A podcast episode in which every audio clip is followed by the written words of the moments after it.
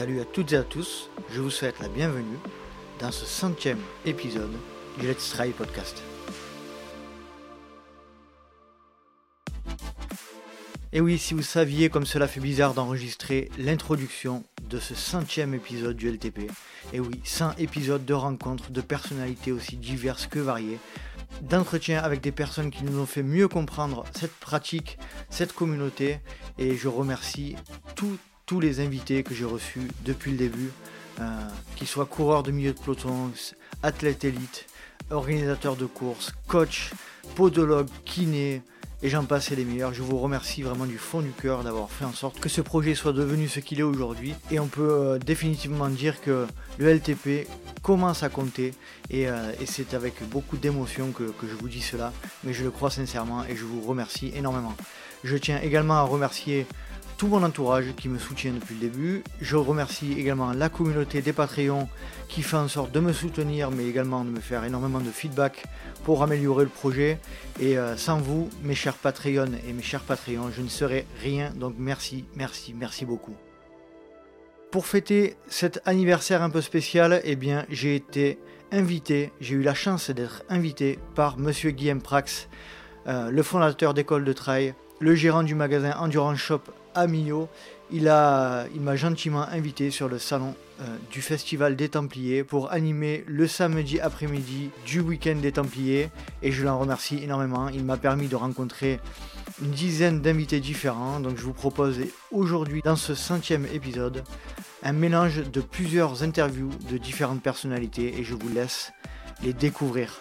Je vous souhaite à toutes et à tous une excellente écoute et puis je vous remercie énormément pour votre soutien depuis le début et je souhaite que cela dure le plus longtemps possible. Merci, merci, merci. Aujourd'hui je suis avec Monsieur Guillaume Prax et Gilles Richard. Salut à tous les deux, comment allez-vous? Salut Nico. Salut Nico, salut Guillaume. Salut. Tout d'abord Guillaume, merci énormément de me recevoir dans le stand Endurance Shop by GoSport. Euh, tu euh, m'as gentiment proposé euh, de recevoir un certain nombre de personnalités ici. Et puis euh, c'est cool, merci beaucoup. Merci à Endurance Shop et merci au Festival des Templiers. Ben, merci, à, merci à toi d'être venu, d'avoir accepté euh, cette invitation. Et euh, je suis content aussi qu'il y ait Gilles qui soit, qui soit parmi nous. Effectivement, on a Gilles Richard parmi nous. Salut Gilles, est-ce que tu pourrais te présenter en quelques mots? Oui, bonjour Gilles, 48 ans, marié avec deux enfants. Et euh, je cours depuis euh, trois ans et donc hier j'ai fini l'endurance trail des Templiers. Félicitations. Est-ce que tu peux préciser le, format? C'est un format euh, ultra, il y avait 108 km avec 4008 de dénivelé positif et négatif. C'était très intéressant. Ouais, félicitations pour l'avoir bouclé et on, tient à préciser que tu, tu, es également un de mes soutiens Patreon. Donc pour ça, je te remercie. C'est normal, ça fait plaisir et on est là pour te soutenir Nico dans tes projets. C'est cool, merci beaucoup. Guillaume, parlons un petit peu de ton actu depuis la dernière fois qu'on s'est vu à Chamonix. Qu'est-ce qui s'est passé pour toi ces derniers temps euh, Qu'est-ce qui s'est passé bah, Depuis Chamonix, euh, on prépare le festival Les Templiers. C'est un gros, euh, bah, c'est quelque chose de très important pour la région ici à Millau et pour moi également avec la boutique Endurance Shop. Première année pour toi de, l'organisation du, du salon Alors pas du tout, non, non. Moi je suis là depuis 2015. Ouais, d'accord. Donc, euh, voilà, il, a fallu la dernière fois c'était en 2019 et il a fallu s'y remettre parce qu'il y a eu quelques années sans salon. Mhm. Donc voilà. Cool. Euh, Gilles, est-ce que tu pourrais revenir un petit peu sur ta course d'hier? Euh, Comment ça s'est passé? Première fois pour toi sur les Templiers? Il me semble que non oui, tout à fait. Première euh, course euh, effectuée pour moi sur les Templiers. J'étais inscrit sur le festival en 2019, mais qui avait été annulé à cause des, conditions météorologiques dantesques.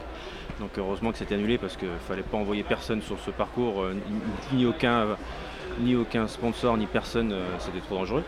Donc du coup, bah, c'était ma première course sur les Templiers avec le départ, hein. les frissons dès, le démarrage, entre le son, les messages, la visio, dans l'ambiance euh, des Templiers comme on, l'espère tous et qui fait vraiment vibrer les, participants et les participantes. On était ensemble tout à l'heure, on a écouté euh, les départs de quelques-unes des autres courses avec euh, toujours la même musique. Ah tu disais que ça t'avait filé, les, ça te filait les ça poils. Ça fait frissons et même là d'entendre les départs des, autres courses, Je suis resté pendant une demi-heure à écouter les départs et c'est le même frisson en tant que spectateur. Guillaume, toi, euh, donc tu disais les deux dernières années, ça a été euh, sans Festival des Templiers. Euh, tu peux nous préciser un petit peu ton rôle, un peu plus, un peu plus concrètement en ce qui concerne ce festival? Bah, Du coup, depuis 2019, Endurance Shop est partenaire du Festival des Templiers. Ouais. Donc en 2019, il y, avait il y avait eu le salon, mais la course avait été annulée à cause de, gros orage, enfin de gros épisode Sevenol sur la région. Euh, donc du coup 2020 Covid. Et donc, euh, donc ça fait qu'un an sans salon pour le coup. Et deux ans sans, course, sans grande course du, dimanche. Tu fais bien de préciser, effectivement. Voilà, un petit rappel.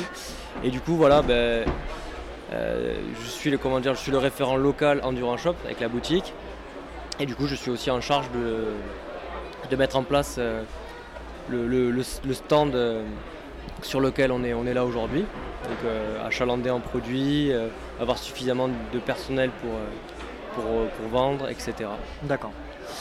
Gilles, c'est quoi pour toi les Templiers La première fois que tu en as entendu parler ah, La première fois que j'en ai entendu parler, c'était il y a quand même une quinzaine d'années. parce qu'un de mes camarades de, foot s'appelait David Pasquio, qui a été un, des premiers début des années 2000 à, faire des courses de trail en France et à l'étranger. Donc euh, ce festival Intertemplier, je l'ai en tête depuis de nombreuses années, mais j'avais jamais franchi le pas. Déjà une de rentrer dans un magasin endurance shop, mais en région parisienne, pour acheter une paire de baskets. Donc c'est fait depuis trois ans. Et, euh, j'en ai usé quand même beaucoup depuis. Effectivement. tu étais sur le, sur le, j'ai un trou de mémoire, le, la course, le euh, ah. Hier, ça s'appelait oui, non, non, mais la, course que tu as fait, l'UT4M. L'UT4M, c'était effectivement en, juillet. Vas-y. C'était, c'était quel magasin en Shop sur, Versailles. Voilà. Chez Yann alors. C'est tenu par un, par un breton, donc on se retrouve. Euh, Pourquoi Yann c'est breton? Ah bon, voilà. Et toi Guillaume, ton histoire avec les Templiers, la première fois où tu en as entendu parler, euh, tu te rappelles? Alors euh, les Templiers, la première fois, j'ai dû venir en 2011 voir la course, simplement. Tu n'avais pas encore le magasin? J'avais pas encore le magasin et assez rapidement, euh, cette région m'a plu. Et je suis arrivé euh, en 2013 et j'ai commencé à travailler dans une boutique, euh, une boutique, enfin le Sport 2000 à Millau, pendant deux ans avec Patrick Gineste, organisateur des 100 km de Millau. Et c'est voilà, c'est là l'amour pour la région et pour la course est né là. Et en 2014, j'ai aussi travaillé pour les Templiers pendant 3-4 mois à la logistique, à la gestion du salon, etc. Et ensuite, euh, j'ai ouvert le magasin euh, Endurance Shop et j'ai jamais raté une édition euh, sur le salon, mais là, du coup, en tant qu'exposant, puis depuis 2019, en tant que, en tant que partenaire. Alors, c'est vraiment Endurance Shop by Go, Sport au niveau national qui est partenaire, mais je suis aussi le référent local et très impliqué, comme je te disais. voilà. Je vais te poser une question un peu piège, mais toi qui, euh, qui va beaucoup dans les événements, les autres événements euh, nationaux et internationaux, c'est quelle est la différence? Qu'est-ce qui fait la, particularité des Templiers pour toi? Voilà, ça c'est une question qui est, qui est, très difficile parce que, euh, voilà, effectivement, comme tu dis, j'ai déjà été sur pas mal de, de salons, Marathon de Paris, Maxi Race, Saint-Élion, Marathon du Mont Blanc, l'UTMB. Après, je pense que chaque course a sa particularité. Moi, je suis très attaché au Templier, mais voilà, c'est viscéral. Je, vis ici. J'ai la chance de, connaître bien Gilles Bertrand, l'organisateur, sa femme, son fils Kevin, etc. Donc du coup, euh, c'est difficile pour moi d'être, euh, je pense, euh, rationnel là-dessus, objectif. Après, voilà. Vas-y, tu peux parler avec ton cœur. Chaque, euh, chaque course a, sa particularité. Moi, je trouve qu'ici, c'est le résumé parfait de ce qu'on appelle le, trail. Pour moi, le trail, c'est ça. C'est des belles montées, euh, des bons espaces pour pouvoir courir également, des descentes techniques, etc. Et ici, on a, on a ça. Et c'est quasiment du single partout. Et euh, cette notion de single est importante pour moi, dans des paysages magnifiques. voilà. Gilles, toi, est-ce que tu peux nous, raconter un petit peu la, course d'hier, euh, les paysages, l'ambiance, comment, comment ça s'est passé? Alors, les, paysages euh, sont tout simplement euh, époustouflants. Là, juste à côté de nous, il y, a, une image, et je t'ai dit en préparation que effectivement, passé, je suis passé par ces sentiers, et c'est simplement à couper le souffle.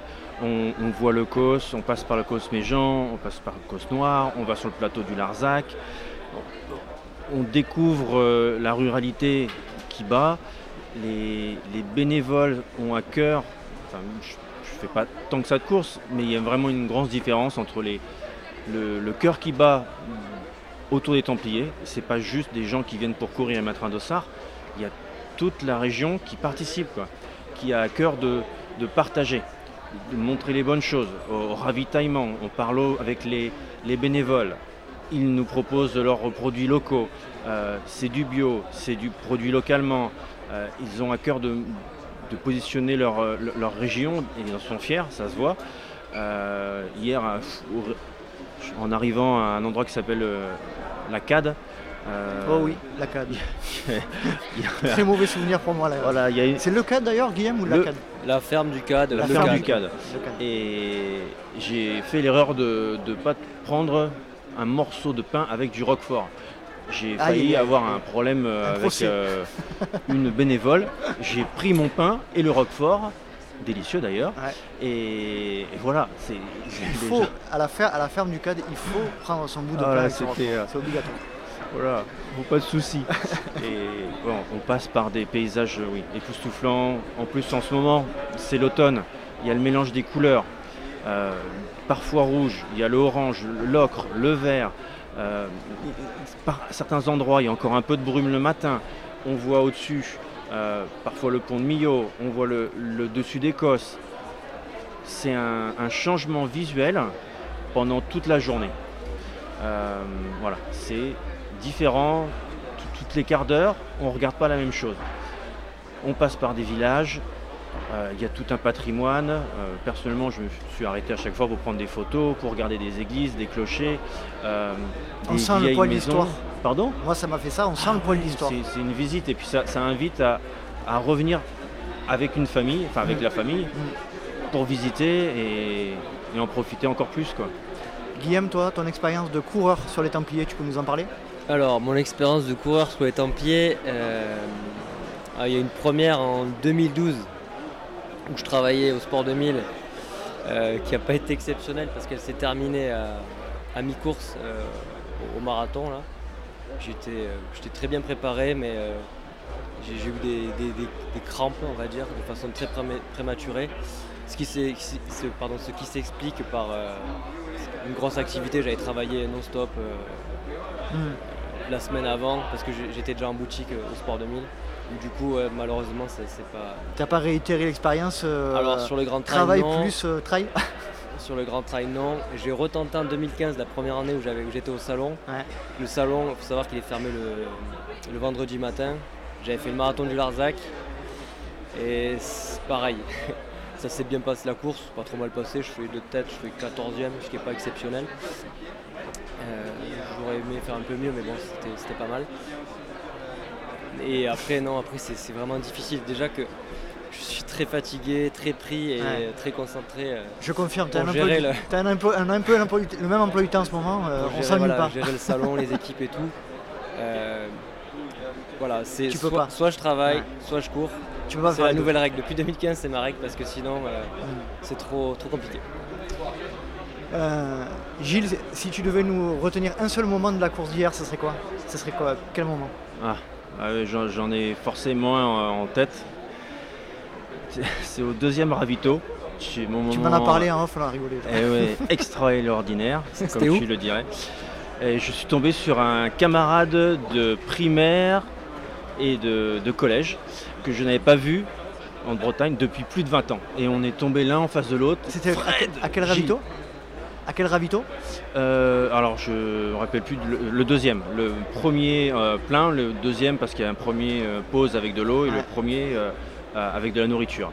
Donc c'était un, moment fort, retrouver un camarade que tu n'as pas rencontré depuis 20 ans, sachant qu'on est on était aux quatre coins du monde l'un comme l'autre. Et donc ça faisait chaud au cœur euh, de retrouver quelqu'un ainsi. Chouette. Donc c'est ce moment-là que tu retiens. Ouais, L'arrivée à 3h du matin, euh, ça va Tu me disais que tu n'avais pas dormi beaucoup pour, pour nous rejoindre là Oui, effectivement, je n'ai pas beaucoup dormi, couché à 3h, parce que je ne suis pas dans les premiers, il hein, faut se rassurer tout de suite. Hein. Bah, j'ai pas mis 14h, hein, j'ai mis 21h. Donc je ne suis pas rentré très tôt chez moi mais il y avait encore l'excitation de la course, euh, l'effet du café, euh, donc 3 euh, heures de sommeil, réveillé à 6 heures, voilà. Guillaume, pour parler un petit peu plus, de manière plus pragmatique de l'activité d'Endurance Shop sur le salon des Templiers, qu'est-ce que ça apporte à une marque le fait d'être présent sur, ce type de salon? Mis à part le fait que tu, as beaucoup de clients au même endroit, mais est-ce que ça apporte autre chose? Ouais, alors ce qui est important, euh, du point de vue local, c'est important que moi je sois présent sur le salon en tant que magasin spécialisé. Après, euh, ce qui a séduit l'enseigne Endurance Shop, c'est vraiment le fait que les Templiers euh, représentent vraiment un échantillonnage de coureurs au niveau national. C'est-à-dire, ben, on a Gilles qui vient de Bretagne, euh, on a vraiment des gens qui viennent de toute la France. Il est parisien, Gilles. Ah. Il, est, originaire de Bretagne, mais. Euh, D'origine, on des, on rigole pas avec ça. De toute façon, à Paris, il n'y a pas de Parisiens. C'est vrai. Mais ouais. Donc voilà. Mais du coup, ça rayonne dans toute la France. Et c'est vraiment important pour, euh, pour Endurance Shop d'avoir cette, d'être connecté bah, à ses clients, quoi, tout simplement. Historiquement, Endurance Shop, euh, ça, ça fait combien de temps que c'est euh, le partenaire des Templiers? Alors, là dans les chiffres, ça va être compliqué. Euh, ils étaient partenaires en, 2012, 2013, 2014. Après, il y a eu la période Kalenji. Et ils sont de nouveaux partenaires depuis 2019. D'accord, donc c'est de nouveau récent. Euh, ce salon du trail, euh, tu disais, toi tu gères uniquement la partie euh, Endurance Shop. c'est une, une grosse machine cette période? Parce que j'ai vu que vous avez quand même plusieurs, plusieurs employés, il y a quand même pas mal de gestion au niveau événementiel que tu essaies de mettre en place aussi par, par le biais de ce podcast et par le biais de. On pense notamment à, Robin et Marion des Genoux d'Angif qui sont venus signer leur, leur, leur point de côté. J'imagine que ça doit être éreintant, c'est les, les, 4-5 jours, euh, tu dois finir bien sur les rotules. Exactement, non, non, euh, c'est très important pour, pour, moi au niveau local. Donc comme tu le dis, euh, il y a une belle équipe qui, qui anime le, stand, à la vente, etc. Et on essaie de proposer pas mal de produits aux clients potentiels et euh, d'essayer d'être le plus, représentatif, de ce qu'on peut retrouver dans les magasins du Shop. Donc on essaie d'avoir un panel euh, assez large. Et c'est vrai qu'on se rend compte qu'il y a beaucoup de gens euh, qui viennent de loin et qui viennent de régions où ils n'ont pas forcément sont pas forcément cette connotation trail. Et c'est vrai qu'ils profitent du salon du trail à Millau pour pouvoir. Euh, ben, ils savent que là, ils vont trouver euh, le sac Salomon qu'ils ont vu, ou euh, la paire de chaussures Oka, ou les barres RG Sport, ou je ne sais, je sais, quoi. Donc c'est vrai qu'on se rend compte qu'il y a des gens qui, savent que le salon, le salon du trail est, assez, assez bien achalandé. Quoi, et, secondo, cette année c'est nouveau. c'est dans ce cadre-là que, tu es là. j'ai eu, dire, l'envie d'essayer de, créer une animation euh, sur le salon pour justement en parler et faire euh, découvrir des, personnalités euh, intéressantes. Donc il y a eu toute une, tout un volet avec des dédicaces. On a reçu Rémi Jagard. Rémi Jagard qu'on salue. qui est auteur d'histoire de trail. Alexis Berg avec son livre Les finisseurs. Et ce matin, on avait Robin et Marion qui jouent dans le GIF et euh, qui faisaient des dédicaces sur, sur, le point sur, les points de côté. C'était quelque chose que, tu, que vous ne faisiez pas avant sur le, sur le stand Alors, on l'a toujours un peu fait. Mhm. Euh, en 2019 et 2018, euh, je faisais venir un barbier. Ouais. Ça marchait très bien, c'était sympa aussi. Voilà, cette année j'ai envie de changer et et pour ça, on t'a fait venir aujourd'hui. Ah bah c'est très gentil. c'est très très gentil. Euh, Gilles, je reviens vers toi. Euh, tu es, comme on le disait tout à l'heure, animé Patreon. Euh, est-ce que tu pourrais euh, nous, dresser un petit peu le tableau de la communauté Patreon dans laquelle tu es? Est-ce que tu y trouves ce que tu veux? C'est le moment la, du bilan et de la, la critique de la communauté. Ouh là Alors déjà la, communauté des Patreons, s'il y a un adjectif qui me vient en tête, c'est la bienveillance. et le soutien, le soutien à ton projet Nico, bien sûr, à tes projets. Et en tant que soutien dans la communauté, nous avons accès à, l'ensemble de tes entretiens avec euh, bah, Guillaume, t'en faisais partie par exemple, euh, à tous tes invités en avance de phase. Euh, on peut les écouter, on peut donner nos, échanger entre nous, commenter, se questionner. C'est une chose. Entre. Alors, je vais te couper, Gilles, mais je, vais avouer que cette, cette, façon de faire de vous de vous faire partager l'épisode en amont, c'est aussi un intérêt pour moi. C'est-à-dire que si euh, il y a un problème sur l'épisode, eh bien vous pouvez me dire attention Nico, là ça déconne au niveau du son, au niveau. Donc c'est vrai que c'est un, peu, un, peu, égoïste, mais d'un autre côté ça vous fait bénéficier de, l'écoute en avant-première. tout le monde est content. C'est un échange. Un euh, parfois tu as des problèmes de son, d'audio. Euh, on te, un peu donne notre, notre feedback. technique déjà sur l'épisode en lui-même, pas sur le contenu. Le contenu, c'est, on en profite, mais le, la technicité de de l'entretien. Euh, entre nous, entre membres Patreon, ben, on a aussi notre euh, capacité d'échanger, de se poser des questions, euh, donner un update sur nos activités personnelles, se solliciter les uns les autres sur des sujets comme, comme les montres connectées par exemple. Je te regarde parce que tu en as une au poignet les rouleaux de massage en ce moment, quid des personnes qui ont des problèmes de diabète, comment on fait pour courir. Voilà, il y a tout un univers d'échange euh, entre participants euh, qui permet de s'enrichir les uns les autres finalement. Merci beaucoup. C'est vrai que c'est une très très belle communauté. Je te remercie ah de nouveau pour le soutien que, tu m'apportes et que tu apportes à mes projets. Euh, qu'est-ce qu'on peut te souhaiter, Guillaume, pour les années à venir? Comment tu vois ton activité liée à Endurance Shop, liée tout d'abord à Endurance Shop Après, on parlera d'un autre sujet qui te tient à cœur? Euh, oui, oui, bah écoute, euh, on est en pleine mutation euh, avec, avec le web, post-Covid, etc. Donc il y a des, très beaux défis pour, pour tous les magasins à venir, pour, pour l'enseigne Hugo Sport, de réussir cette, cette mutation. après voilà, hein, notre métier c'est de vendre des, de de vendre des chaussures aux gens pour qu'ils puissent courir. Et j'ai envie de dire de vendre du bonheur. Donc ça je pense que quand tu es, hyper, euh, hyper passionné, bah, ça se fait tout, seul.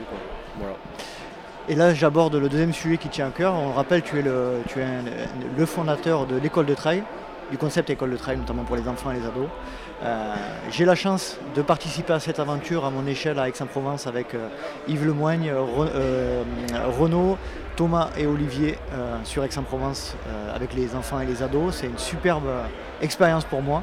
Euh, de faire ce, stage-là dans, cet environnement. Euh, qu'est-ce que que tu veux, envie que ça devienne pour toi l'école de trail? Bah, L'école de trail, ouais, c'est, un projet. Au début, euh, on a commencé ça un petit peu avec des copains ici à Millau, puis c'est vrai qu'aujourd'hui ça se développe. Il y a 22 sections à travers la France, avec des responsables de sections locaux, etc. Bah voilà, pareil, hein. moi l'idée c'est qu'il y ait au maximum de jeunes qui puissent euh, découvrir la pratique de la course à pied. Et si euh, comment dire, le trail est une porte d'entrée, bah, allons-y quoi, voilà. Et puis notre devise c'est apprendre en s'amusant. Donc l'idée c'est vraiment qu'il y ait au maximum d'enfants à travers la France qui puissent, euh, tout simplement bah, faire du sport. Où est-ce qu'on peut rejoindre École de Trail ou avoir des informations? euh, vous pouvez nous suivre sur nos réseaux sociaux, mhm. École de Trail sur Facebook, euh, sur notre site internet www.écoledetrail.com. D'accord. Et voilà, du coup, nous, c'est euh, ouvert à tous les enfants de 4 ans maintenant jusqu'à 18 ans. Ok, bon. Eh ben, je, te, je, te, le dis et je te le répète, c'est une superbe aventure et puis j'espère que ça va, ça va prendre encore plus ampleur que ça en a aujourd'hui et c'est vraiment une belle, une belle aventure. Gilles, toi, qu'est-ce qu'on te souhaite euh, C'est quoi les objectifs sportifs là euh, dans les prochains mois, les prochains Tu vas te reposer, j'imagine un peu? Oui, je vais me reposer déjà 10 jours Ouais. sans, sans mettre les baskets. Ouais. Et après, justement, euh, pour l'instant, les objectifs 2021 sont terminés. C'était mon objectif principal, c'était de venir ici au, au- au Templier. Et pour 2022, on verra, bien sûr, continuer à courir, euh, surtout progresser et faire en sorte que mon corps, euh, même si j'ai euh, 48 ans, encore de belles années devant moi. Bon, on te souhaite pareil, tout le bonheur sportif euh, dans ta vie euh, pro, perso, euh, tout, ce que tu veux. Puis merci encore pour, ton soutien. Merci Guillaume pour ton accueil, pour votre accueil avec Endurance Shop et avec le Festival des Templiers. C'est vraiment une belle marque de confiance que vous m'avez fait pour fêter ma centième, mon centième épisode. Si j'avais, j'aurais jamais imaginé durer aussi longtemps, mais je pense que ça va durer encore, encore quelques années. Donc merci beaucoup. C'est que le début, Nico. C'est que le début. Et après, bah, Gilles, euh, ravi de t'avoir euh, t'avoir rencontré. Et euh, ce que tu décrivais tout à l'heure quand tu courais, et tous ces moments, euh, bah, je pense que c'est les, c'est les grands cosses qui, qui, produ- qui produisent cette magie. Et euh, c'est ce que Gilles Bertrand essaie de, de, de transmettre euh, à chacun de ses départs. Donc euh, bah, on est content que tu aies été touché par la, par la grâce des Templiers, j'ai envie de dire. Ouais, c'est clair, ça va rester dans le cœur, euh, marqué pendant très longtemps. hein. Magnifique, on termine par ces superbes mots. Et puis merci à tous les deux. Et puis euh, à bientôt. À bientôt. Bye Salut. bye. Bye. Ciao.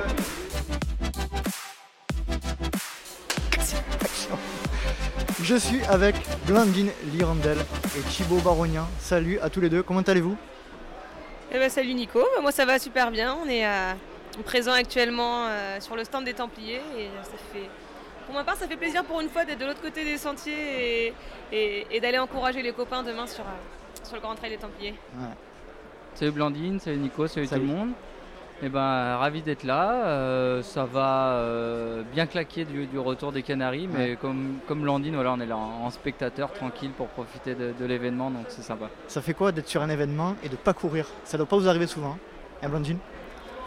Et non, ça arrive pas souvent, mais euh, bah, moi je profite justement. Je... Et, puis c'est marrant aussi de voir euh, de l'autre côté. Donc là par exemple demain on va aller ravitailler des, copains, euh, enfin, des copains athlètes. Et, et- oui, on voit un petit peu la pression qui monte chez eux, un peu le stress. Et c'est vrai que nous, je, je, ouais, je me, je m'identifie à eux et je me dis que normalement c'est moi dans, dans ce cas-là. Et que je suis bien contente euh, cette fois-ci d'être euh, d'être à cette place. Et voilà, bah, du coup tout comme Thibaut, j'étais aussi aux Canaries la semaine dernière. C'était là une bonne saison, une bonne euh, course de fin de saison et là j'ai pas tellement. j'ai- là j'ai pas l'envie en fait de, de courir donc ça me va bien d'être de ce côté-là. Tu me disais que ça va été assez compliqué, cette Ouais. course aux Canaries. Ouais, Beaucoup de une- chaleur. Ouais beaucoup- ouais ça a été une course euh, un petit peu compliquée. Bon j'avais pas les. J'avais pas eu les meilleures sensations euh, de la saison, mais bon, contente que ce soit fini et contente d'avoir bouclé la saison là-dessus. Thibaut, toi tu fais deux sur la Ouais. fi- Thibaut nous a gratifié d'une magnifique coupe de cheveux. J'ai changé de Ça c'est style, sa signature. euh, euh, il est trop chaud. Quand Thibaut est détendu, il a sa coupe de cheveux qui ressort. hein.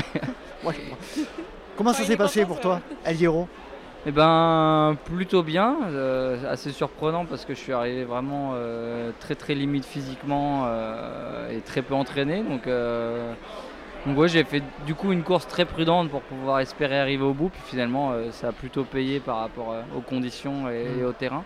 Donc bah, très satisfait, c'est mon premier podium Golden cette année, mon deuxième de, de la carrière. Donc, donc ouais, euh, ça me permet aussi de re-rentrer dans le top 5 du général. Donc euh, bah, une fin de saison parfaite euh, pour moi.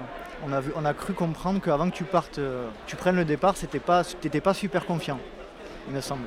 Ouais, ouais, ouais, je, je traîne une douleur à la hanche depuis la fin de la CCC, enfin depuis la reprise. Ouais. Je suis tombé malade euh, 15 jours avant l'Héro. Euh, du coup, je me suis pas entraîné comme il fallait. La semaine où je voulais vraiment remettre du volume, bah, j'étais malade. Donc, euh, ouais, je suis arrivé là-bas vraiment. Déjà, j'ai presque hésité 10 jours avant euh, à venir en me disant si c'est pour venir et faire 5 bornes, bon, ça vaut pas le coup. Mhm. Puis finalement, euh, bah, ça a plutôt bien tourné pour moi. Donc, Donc tous c'est les, deux, surprenant. Quoi. tous les deux, vous avez la particularité de faire quatrième au classement général. C'est vrai. Bravo. Effectivement, moi j'ai fait exprès, je voulais être comme Thibaut, je voulais lui Tu ressembler. faire, Alors, tu voulais faire pareil. J'ai fait exprès de, voilà, de, de, de faire la course en fonction du classement général Ouais. être comme lui. C'est pour ça que t'as pas trop accéléré sur cette course. Oui, voilà, non, sinon j'avais les cannes, hein, j'aurais pu doubler mot, je pense. Mais voilà, je voulais pas être première, donc. euh, C'est une blague, hein, bien sûr. on, a, on a compris. personne ne double mode. Ce n'est pas, pas Euh, possible. bah, sauf quelques mecs, oui. Sauf trois mecs en l'occurrence, mais sinon. euh, Blandine, c'est quoi pour toi ton premier souvenir des Templiers? Les Templiers? Ben, En fait, j'en ai pas beaucoup. Ouais. Parce que moi, je suis un peu toute jeune euh, dans, cette, euh, dans cette discipline. Enfin, je suis un peu toute jeune dans le sport, tout simplement. Et euh, bon, pour ceux qui ne me connaissent pas, j'ai commencé à courir il y a seulement, euh, enfin, il y a 5 ans, mais, euh, mais seulement, on va dire, en métropole et au niveau, il y a 2 ans. Donc les Templiers, je connaissais très bien de nom, mais moi, c'est la première fois que je viens ici. Donc mon premier souvenir des Templiers, euh, j'ai envie de dire, il a été hier, quoi, quand je suis arrivée. et je suis, euh, je pensais pas, enfin si, enfin, je, je me doutais hein, que c'était un énorme euh, événement. euh, du trail majeur et aussi au niveau médiatique et au niveau de. voilà. Mais ouais, je ne m'attendais pas non plus à quelque chose comme ça. Pas déçu. Autant... Non, pas déçu du tout, surtout que le temps est magnifique. là, on a. Enfin, ouais, il y a, y y beaucoup de beaucoup d'amis qui sont là. euh, non, l'ambiance est hyper sympa. Mhm. Donc, euh, pas déçu du tout d'être là. Pas du tout déçu d'être là, non. Thibaut, et toi, ton premier souvenir de Templiers, c'est quoi? Bah, tu vois, j'étais en train de réfléchir. Euh, je suis venu ici en 2013. hein, c'est Réfléchir, ça, en- ouais. question après. Non mais 2013, tu vois, ça fait déjà 8 ans, alors euh, Oh là là, il en est pas passé des choses. Euh, sportivement parlant, j'ai peu de souvenirs de ma première, tu vois. Ouais. Euh, j'ai mon classement, mais j'arrive pas à remettre des images vraiment sur la course. Mais je me rappelle de tout l'extérieur, du voyage avec les copains, d'où on était logés, de ce qu'on a partagé finalement. Puis je crois que c'est aussi ce que je recherche dans, dans les courses, c'est de partager tout ça, les moments en dehors de la course avec, euh, avec les proches et, et les, Les amis. copains. Avec les copains. Avec les copains, quoi. Voilà. Et puis euh, j'ai couru en 2016 et là j'ai des plus belles images, des, des- des beaux souvenirs en tout cas de, de course, un peu à la bataille. Une arrivée avec Vincent Viette qui, qui gagne d'ailleurs hier. Qui gagne ouais, cette année Que je rencontre d'ailleurs, Vincent, que je rencontre ce jour-là euh, sur les sentiers. Donc euh, ouais, j'ai un, un mix d'images de- des Templiers. Tu disais en off que tu avais fait les Templiers deux fois et demi. Voilà. Est-ce que tu peux nous raconter la, la- la demi-fois Ouais, j'ai abandonné une fois au bout de, au bout de 3 heures de course. euh, C'était euh, une bonne expérience quand même. quoi. J'ai appris aussi de, de cette course-là, euh, même si c'était un abandon. Blandine, vous accompagnez qui sur les Templiers demain Ah, on va dire mes avec, avec Floki et Mathieu, pardon. Ah, à part Floki et Mathieu, que j'accompagne avec grand plaisir. On va dire un peu mes acolytes féminines. Euh, euh, là, demain, par exemple, je vais aller euh, ravitailler Ruth et, et, hum, Ruth Croft Red Croft et ouais. Megan McKenzie. Mhm. Donc voilà, c'est des, des, des filles que je ne, que je ne connaissais- connaissais pas forcément avant de, de- de pratiquer le trail à haut niveau, mais que, que voilà, ça, ça, ça permet aussi de faire de, de très belles rencontres. Et euh, voilà, je, je suis très contente de, de pouvoir les aider, euh, de pouvoir les aider demain. Et on a bien, ouais, depuis que depuis que je pratique, on a bien bien, sympathisé. Et donc euh, C'est là qu'on voit que. principalement elles deux que je vais ravitailler. Mhm. Et puis bien sûr, bah, il y aura aussi la team, euh, les gars de la team Oka, donc euh, Julien euh, Rancon, Rancon. euh, Thomas Cardin et Nicolas, Nicolas Martin, qui, qui vont aussi courir demain. Donc on, on sera là pour, euh, pour les- leur botter un petit peu les fesses euh, quand on les Mhm. apercevra. C'est là qu'on voit que le trail, euh, notamment dans le milieu élite, il y a une belle solidarité entre les coureurs. hein. Ouais, ah bah ça, c'est un- je suis très contente de faire ce sport pour ça. Ça a une- un très bon esprit. euh, une très bonne solidarité euh, et d'ailleurs bah, là on revient tous les deux avec euh, avec Thibaut de- des Canaries Mm. où on a passé une semaine un peu c'était un peu la colonie de vacances des trailers et, et- et c'était super c'est vrai qu'il n'y a pas de rivalité enfin une rivalité mais qui est qui, Qui qui est bienvenue quoi qui est saine Ouais. et ouais, pas de conflit, tout le monde s'entend bien. euh, euh, ouais, ouais, on arrive bien à partager. euh, c'est ouais, c'est toujours très bonnes enfin, de très belles rencontres et tel- très belles expériences qu'on partage euh, ouais, ensemble. Et toi, Thibaut, t'accompagnes qui? Moi j'accompagne Seb. Euh, Speller, Speller, demain. Mhm. Je serai dans la voiture euh, avec Guillaume pour euh, on se partage les ravitaillements à deux voitures. Euh, donc voilà, on va aller le voir juste après, après euh, le podcast pour caler, euh, Mhm. caler les ravitaux. Et euh, ouais, globalement, on n'a pas le temps de, de faire plusieurs athlètes quand euh, c'est le haut du panier. Donc euh, Surtout quand c'est Seb. Bah, quand on Ouais. fait Seb, voilà, on Voilà. peut pas trop faire. ouais, tu- tu- si le gars il a pris 10 minutes au premier ravito, ça nous met dedans quoi. Donc non, on assure le coup, on est deux voitures pour Seb, donc euh, voilà, ça fait plaisir aussi d'être de l'autre côté. euh, et puis bah, d'aider les copains. Quel, euh, quel avantage ça vous donne en étant, je, pose d'abord la question à Thibaut, en étant athlète élite, dans la compréhension de, l'accompagnement d'un autre sportif élite, vous arrivez à mieux les comprendre, vous pensez, par rapport à vos problématiques à vous, ou justement c'est un handicap parce que vous pensez trop à leur place? Ouais, non, je pense que pour eux, c'est rassurant d'avoir des, gens qui connaissent super bien le milieu et qui connaissent le, ce que eux vont pouvoir vivre. Mm. Donc, euh, je pense que oui, oui. Si on, plus on a un staff expérimenté à la fois dans le suivi et, dans les expériences de course, plus c'est rassurant aussi pour l'athlète, à mon avis. Mm. Et après, on est vraiment à, leur écoute, à son écoute. Euh, on fait ce dont il a envie et je pense que quand tu expliques quelque chose à quelqu'un qui est du milieu, au moins tu sais qu'il comprend vite et bien. Et que je pense que pour l'athlète, c'est rassurant. Euh, en tout cas, moi, je le vois comme ça quand euh, j'ai un staff qui. Voilà, si je donne mon, ravitaillement à mon manager, euh, voilà, j'y pense même pas une seconde. Mhm. Tu vois, au ravitaillement, s'il va être là ou pas là, ça va bien se passer. Comment tu le sens, Seb, cette année? Comment? Comment tu le sens, Seb, cette année? Eh ben, Seb, il a fait des trucs extraordinaires cette année encore. Euh, c'est vrai qu'il a eu un coup de moins bien un peu début juillet, euh, sur les côtes rallye de Paris, voilà, il était un peu en anti, mais la grosse course qu'il a fait à l'Ultra Vazan montre que bah, il est là. Quoi, encore, euh, sur les championnats de France, il a pris un gros coup de moins bien, mais voilà, il a, en fait, il a une grosse base de vitesse encore comme d'hab qui, est juste folle. Donc, mm. demain, ce sera grosse bataille encore avec des adversaires un peu nouveaux aussi pour lui. Donc bah voilà, il, faut, faudra voir ce que ça donne, mais il était plutôt confiant. Après Seb, il, s'emballe jamais sur, sa forme et, mm. sur ce qu'il ressent, sachant que ouais, quand, quand tu as été un peu en dents c'est toujours un peu difficile de dire euh, je, suis en, pleine bourre. Puis il est chez lui aussi. il est un peu chez lui, Seb. Oui, oui, il a l'expérience du terrain, de la course, euh, il sait que ça lui correspond. Donc euh, dans la mm. tête, c'est quand même bien de, savoir que bah, sur le terrain, le terrain en tout cas, sera pas une difficulté pour lui. Blandine, est-ce que tu peux, euh, tu disais tout à l'heure que c'était euh, fin de saison pour toi à peu près. Hein euh, tu peux dresser un petit bilan de la saison écoulée?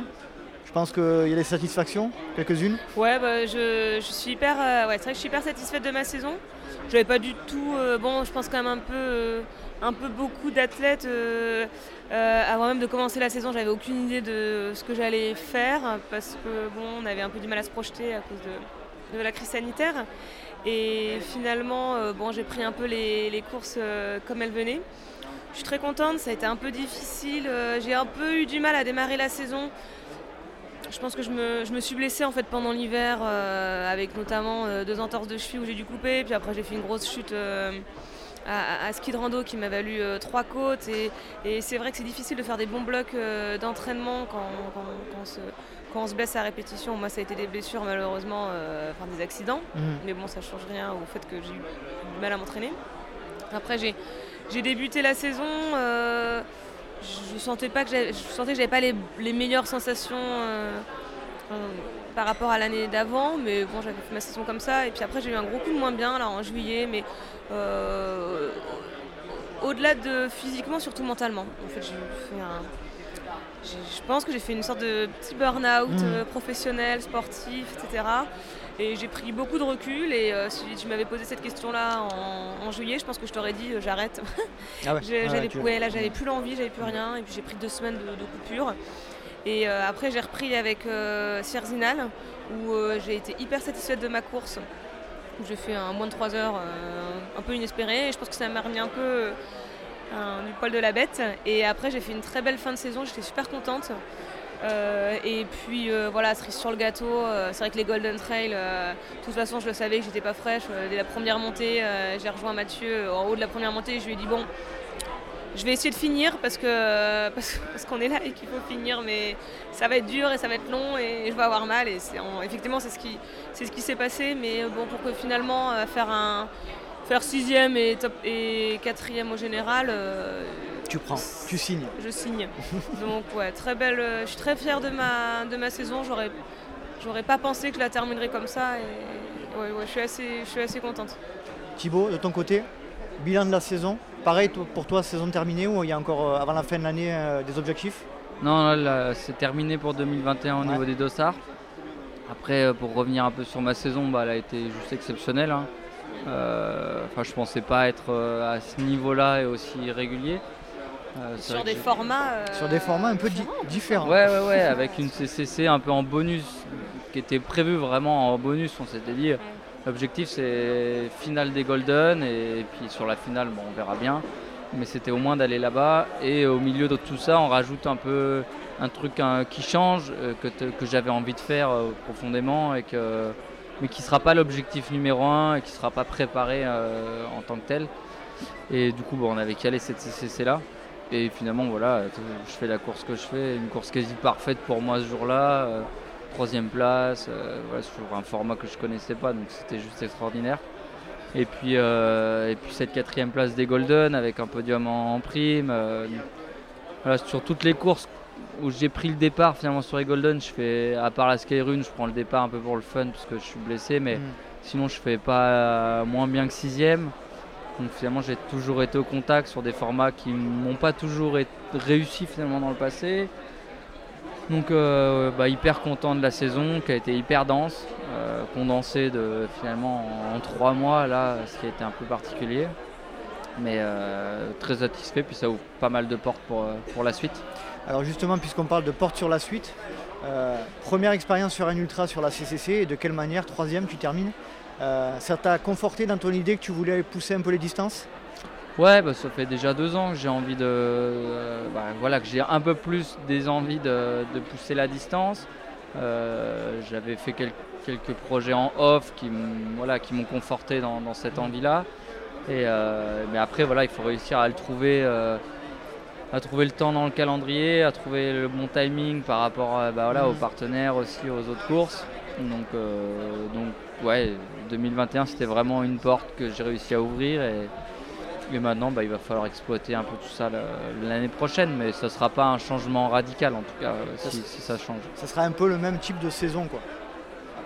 Au Ouais, de- je pense faire moins de formats courts ouais. pour euh, privilégier peut-être un ou deux formats plus longs, enfin les préparer en tout cas. Et forcément, pour préparer un 80 bornes, tu fais pas euh, trois fois C'est sûr. euh, 25 bornes le mois d'avant. quoi. Mhm. Donc, euh, donc ça sera peut-être un peu plus construit pour des gros événements, donc peut-être un peu moins de courses aussi. Ouais, J'ai deux trois idées en tête, mais le calendrier est encore assez flou. Mais ça sera, ça va, oui, ça va gentiment et progressivement bouger vers un peu plus long. Blandine, de ton côté, l'année prochaine, est-ce que tu peux euh, nous dresser dans les grandes lignes? Tu, tu as dit dans l'épisode qu'on a fait ensemble que tu souhaitais, tu avais dans un coin de ta tête l'idée d'allonger aussi toi un peu les distances. Oui, Euh, moi, je c'est vrai pense que je que l'ai tu pas vas pas pouvoir nous, nous- Je- tout nous dire, mais est-ce que tu peux nous donner un peu... euh, Oui, bah.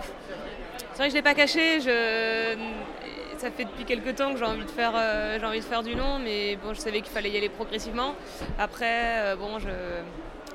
je reste une femme, le sport est, on va dire, est un peu éphémère pour moi, et je me dis bon, euh, c'est peut-être le moment où jamais, enfin, ouais, le Mhm. moment où jamais de, de commencer à allonger.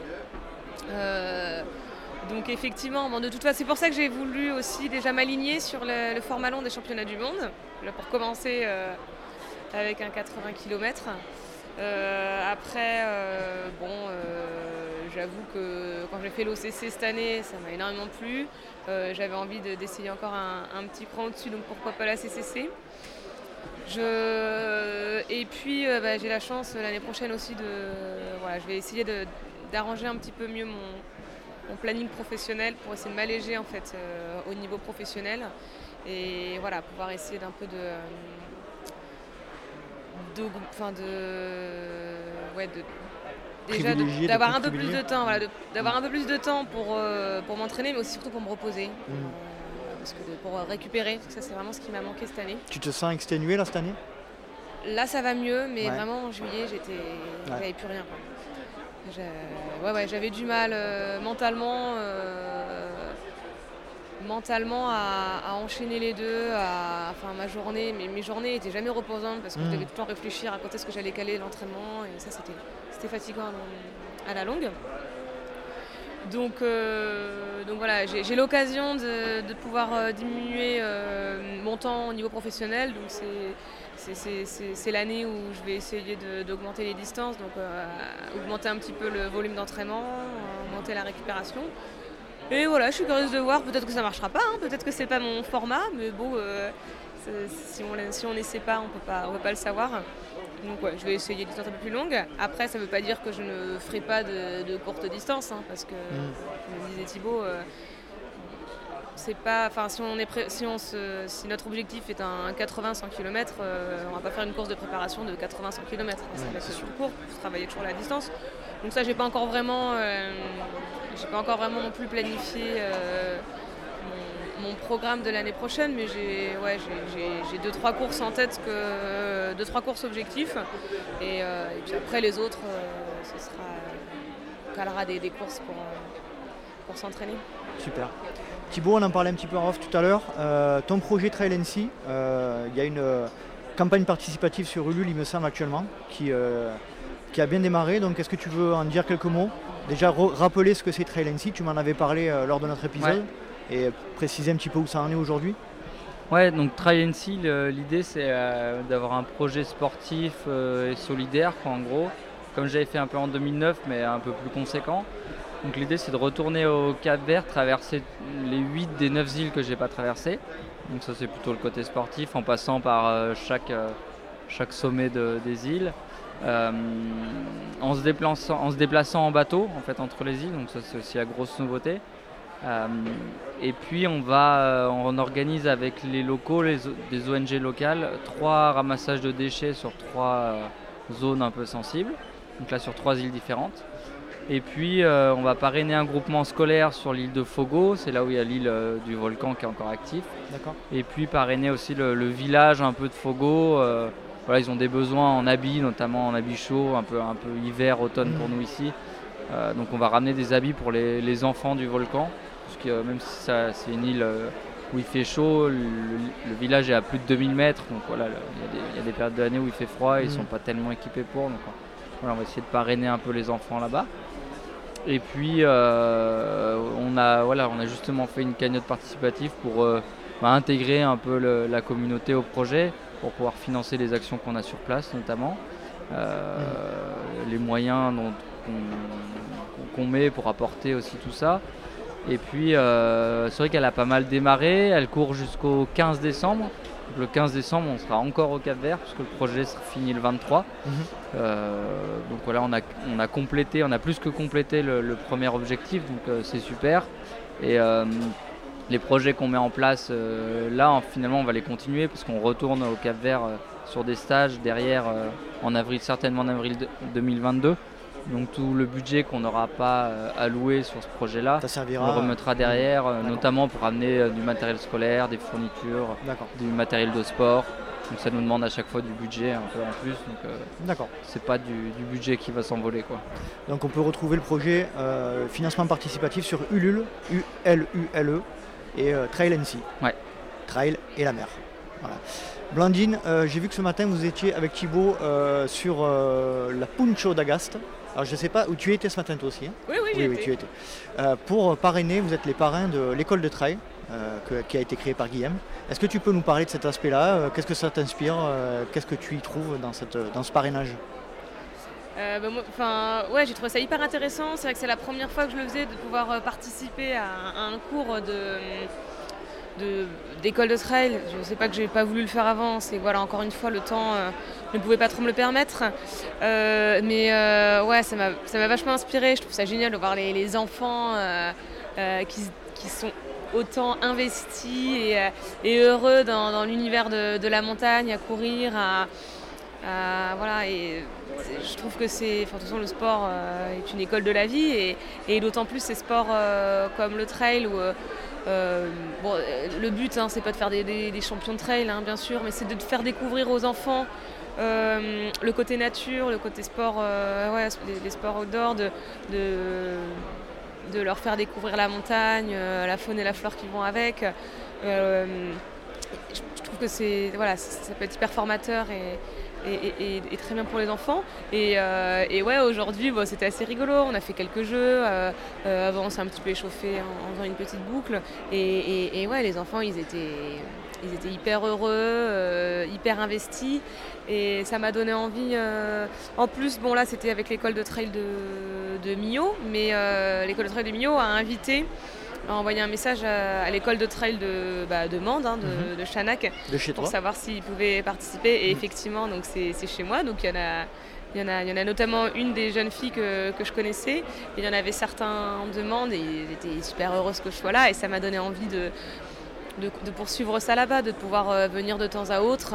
euh, parce que, bah, mine de rien, euh, il y en a une qui m'a dit que j'étais son idole, que, que c'était grâce à moi que- qu'elle s'était mise au trail et que, et que ça l'avait, ouais, qu'elle adorait ça. Et, et- et- et c'est tout bête, hein, mais c'est des, ça, ça c'est des mots qui sont plus forts que, que tout en fait, que ça vient de la part d'enfants comme ça qui disent que C'est la plus belle des récompenses. Ouais, exactement. Et ouh, ça m'a ça m'a fait quelque chose et, et ouais, ouais, pour les, je me dis pour les remercier de, de tout ce qu'ils peuvent nous donner, ça me, ouais, ça me ferait plaisir aussi de venir de temps à autre euh, à, en- à Chanac, en, en Lozère, pour aller faire ce qu'on a fait un peu, un peu aujourd'hui. Ouais.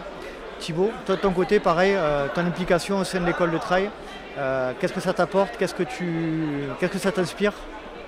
Ouais, bah moi c'était la première fois que je prenais le temps aussi de, de- de découvrir l'école de trail. C'est vrai qu'à Besançon, on a, il y a une école de trail aussi, euh, animée notamment par, par Delphine Monnier-Benoît. Et, et c'est vrai qu'à chaque fois je- que je vois leurs photos, je vois des enfants souriants et qu'on- voilà, qui, qui- qui se font plaisir finalement à découvrir bah, l'univers de la nature, du trail, de la montagne. Et, euh, et c'est super parce que voilà, on, on connaît les problématiques aujourd'hui des jeunes et de la sédentarité et quand on voit ça, on se dit qu'il y, a- il y a plein de solutions et qu'il faut, euh, faut y mettre des moyens, c'est sûr, euh, mais, euh, mais ça fait du bien en tout cas de voir de- des jeunes aussi petits et euh, Aussi motivé aussi motivés, ouais, ouais, c'est clair, et investis. Et, et ouais, c'est enfin, voilà, ça, ça fait plaisir et on voit que finalement il y, a- il y a de la relève aussi de la derrière nous. C'est clair. Et, euh, et puis il y a toutes les tranches d'âge, quoi, c'est super. je pense que c'est une belle ouverture pour eux, pour, pour découvrir le trail, mais surtout la nature et les sports annexes finalement à outdoor.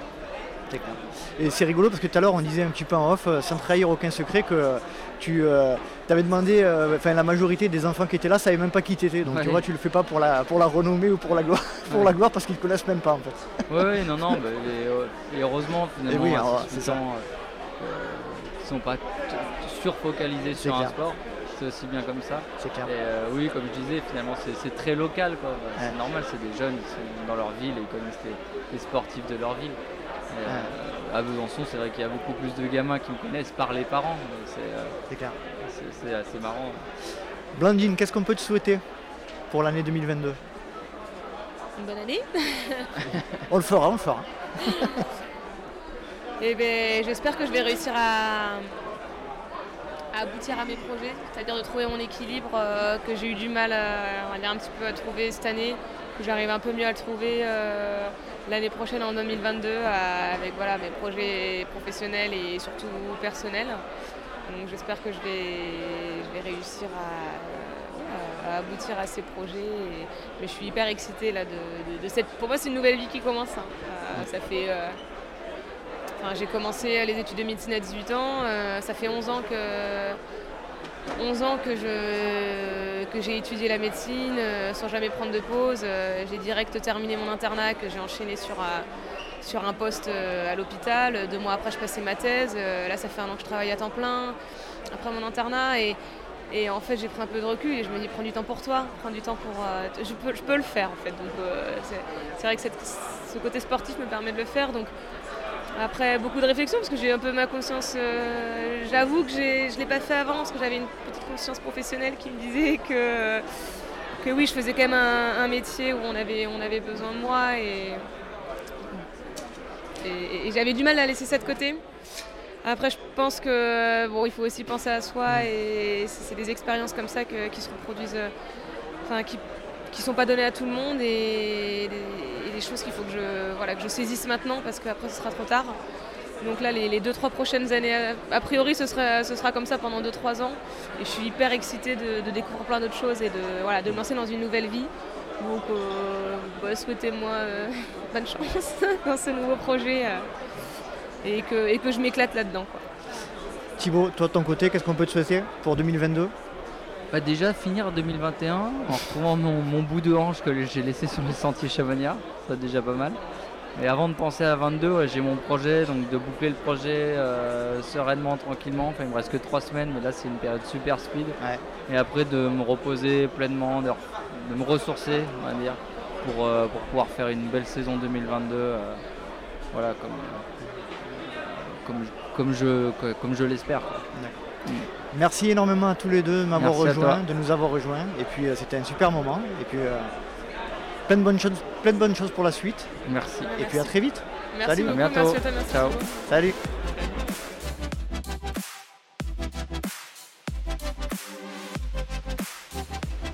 Je suis avec Monsieur Jeanne Marguerite Solé. Salut Jeanne, comment vas-tu? Très bien, très bien. Content d'être euh, ici dans le Festival des Templiers. C'est ma première fois après en avoir entendu parler pendant beaucoup d'années. Et, voilà, c'est un des plus grands trails en France euh, avec beaucoup de distance, beaucoup de courses, beaucoup d'ambiance. J'avais vraiment envie de venir et je suis très content d'être là. Ben, Moi je suis très très content que tu sois là aussi. Et en plus on s'est croisés euh, un petit peu euh, à, à l'aurore ce matin là, euh, à, côté de, à côté du festival. Est-ce que tu peux nous dire un peu ce qui s'est passé depuis notre entrevue, depuis notre épisode il y a peut-être un an je crois, voire un peu plus? Qu'est-ce qui s'est passé pour toi? Oui, ben, déjà, on a enregistré à Millau aussi. Donc voilà, c'est marrant de se retrouver ici à nouveau. On était lors de la- le trail de Cité des Pierres, qui s'est pas forcément très bien passé pour moi.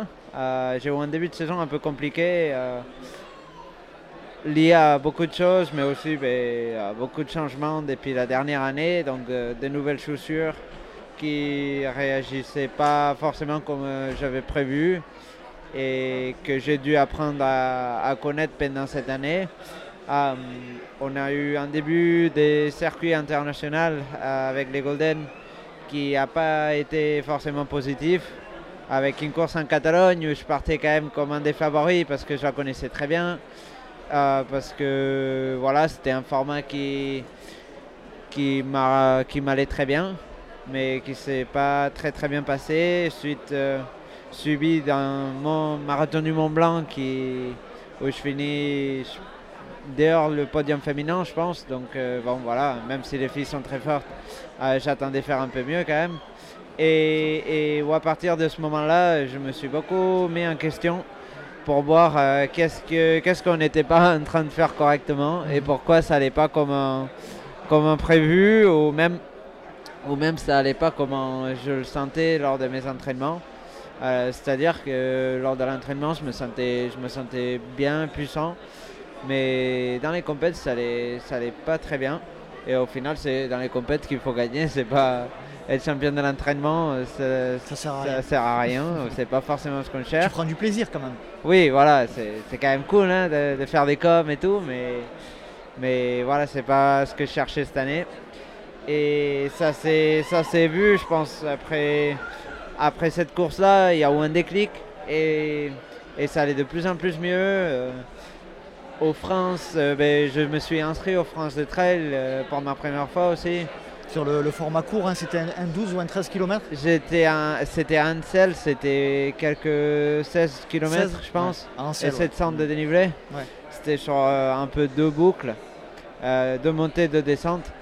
Euh, où bien sûr, on savait que c'était Sylvain Cachard qui allait gagner, avec qui on a enregistré la dernière fois ici à Milieu. Que, Et, et ça s'est confirmé. et hein. qu'on salue, oui, ça s'est confirmé, bien sûr. mais, mais voilà, là, j'ai senti que même ce résultat, c'est pas le meilleur. Je me suis senti, j'ai fighté jusqu'à la ligne d'arrivée. Et, et j'ai vu qu'il y avait quelque chose qui, qui allait dans une très bonne direction pour la Skyrun, qui était pour moi le grand objectif de cette saison à partir de- du mois d'août. Et voilà, j'ai eu de la chance de, passer les deux dernières semaines, de- deux dernières semaines avant la, la Skyrun à- chez mes, chez mes beaux-parents qui habitent pas loin. Donc euh, j'ai pu pas mal repérer. euh, je connaissais déjà le parcours, euh, mais cette fois je les connaissais très très bien. Et du coup, voilà, ça a payé pour une belle victoire, un joli fight avec, euh, avec mon copain Johan Johan Bojar. Bojar, qu'on salue. On salue, Ouais. euh, qui est déjà passé dans le podcast aussi. Quel fight, euh, quel fight sur la Skyrun C'était un fight fait, hein. jusqu'à jusqu'à l'arrivée. et vraiment, Je ne sais pas si tu as regardé le live, Oui. mais, mais du coup, je rattrape la tête à- en haut de la rune. Et voilà, il y a pas mal de gens. Je pense que même dans la tête de Johan, il s'est dit Oh merde, euh, il est pas mal en descente. Mais au bout d'une minute, je m'arrête. Parce que du coup, j'ai les lacets qui se sont défaits. Euh, voilà, erreur de débutant. Et du coup, j'ai dû m'arrêter. Je pensais que je perdais la course là-bas. J'étais. C'était vraiment un moment délicat, mais voilà, j'ai réussi à me concentrer, faire le lacet vite et, et repartir. Et du coup, voilà, euh, je pense que dans le live, c'est cool, ça s'est vraiment vu dans la dernière petite euh, bosse. Ça s'appelle déjà la punitive, donc euh, voilà, ça a fait appel à son nom. Et on a, on a tout donné là-bas, c'était attaque contre attaque, attaque contre attaque. Lui, moi, lui, moi. Et au final, c'est tombé de mon côté, je suis vraiment content. C'était dur, puis j'ai vu que j'étais dans les temps des des records. Du coup, jusqu'à vraiment la ligne d'arrivée, je suis allé jusqu'au bout. Et, voilà, pour moi, c'était super sur le moment parce que ça fait un, une petite résumé de- d'une saison qui n'est pas forcément bien partie, mais où on a su analyser ce qui allait pas, ce qui allait bien et tout mettre en œuvre pour que, pour que ça finisse bien. C'est ta plus belle victoire, la Skyrun Je pense qu'une des plus belles, oui. Euh, je me suis surtout senti beaucoup aimé. Les Ouais. gens étaient vraiment contents pour moi euh, Mhm. que j'aille gagner. Et le, mi- ça le m'a fait- milieu, le milieu des trailers ou Ouais. de manière générale Surtout du milieu des trailers. Ouais. C'est-à-dire, on était avec Thibaut Baronian, par exemple, euh, dans la chambre. Bon, moi, j'étais dans le van, mais lui, il m'invitait dans sa chambre. Mm. Et, et même la veille, la- le matin de la course, il me dit, on rigolait. Il me disait, mais non, mais peut-être si tu gagnes, euh, on le disait à la rigolade, mais tu vas te qualifier pour les Golden, ce serait trop bien, euh, à Liero et tout, dans les Canaries, à la finale. Et, et après la course, j'ai vu vraiment qu'il était très très content pour moi. Et ça m'a fait chaud au cœur. Pareil mais pour des gens de, de Salomon, de la Sportiva, d'autres marques, même l'organisateur, euh, Nico. euh, vraiment, c'était, ça m'a fait chaud au cœur de voir autant de gens qui étaient contents pour moi. Je me suis dit, bon, je serai, je serai meilleur ou moins bon, mais, mais je fais quelque chose de bien et ça se voit parce que les gens m'aiment et ça, pour moi, c'est bien plus important qu'un résultat. C'est Nico Darmayak, hein, si je dis pas de bêtises, le- Oui, oui, oui, oui, salue. j'ai, pas réussi, j'ai pas osé prononcer son, son nom de Darmayak. famille. Ouais, c'est ça. Dis le lémurien, c'est ça qu'on dit, on dit ça hein Ouais, Je me sais pas exactement comment on prononce. Il me semble. On le salue. Euh, dernière épreuve sur la finale de El Hierro. Tu, on, on a eu beaucoup de retours de cette course qui apparemment il faisait énorme, excessivement chaud. Euh, tu me disais en off que tu n'as pas trop, trop souffert de la température, toi, bizarrement. Ben, c'était une course. euh, moi, je partais vraiment sur une course euh, aventure. C'est-à-dire, c'était un parcours pour euh, 38 km avec presque 3000 mètres de dénivelé. Donc, sur le papier, c'était déjà un parcours qui a été très exigeant. C'est une distance que je gère pas trop. Sur les 4 heures de course, normalement, j'ai pas fait des super performances. Et cette année, pour moi, c'était le challenge de me dire, allez, celle-ci, je sais que je suis en bonne forme, puis j'ai la confiance en moi qui m'a donné la Skyrun Mm. de mettre les choses un peu, d'avoir un résultat qui, qui va avec.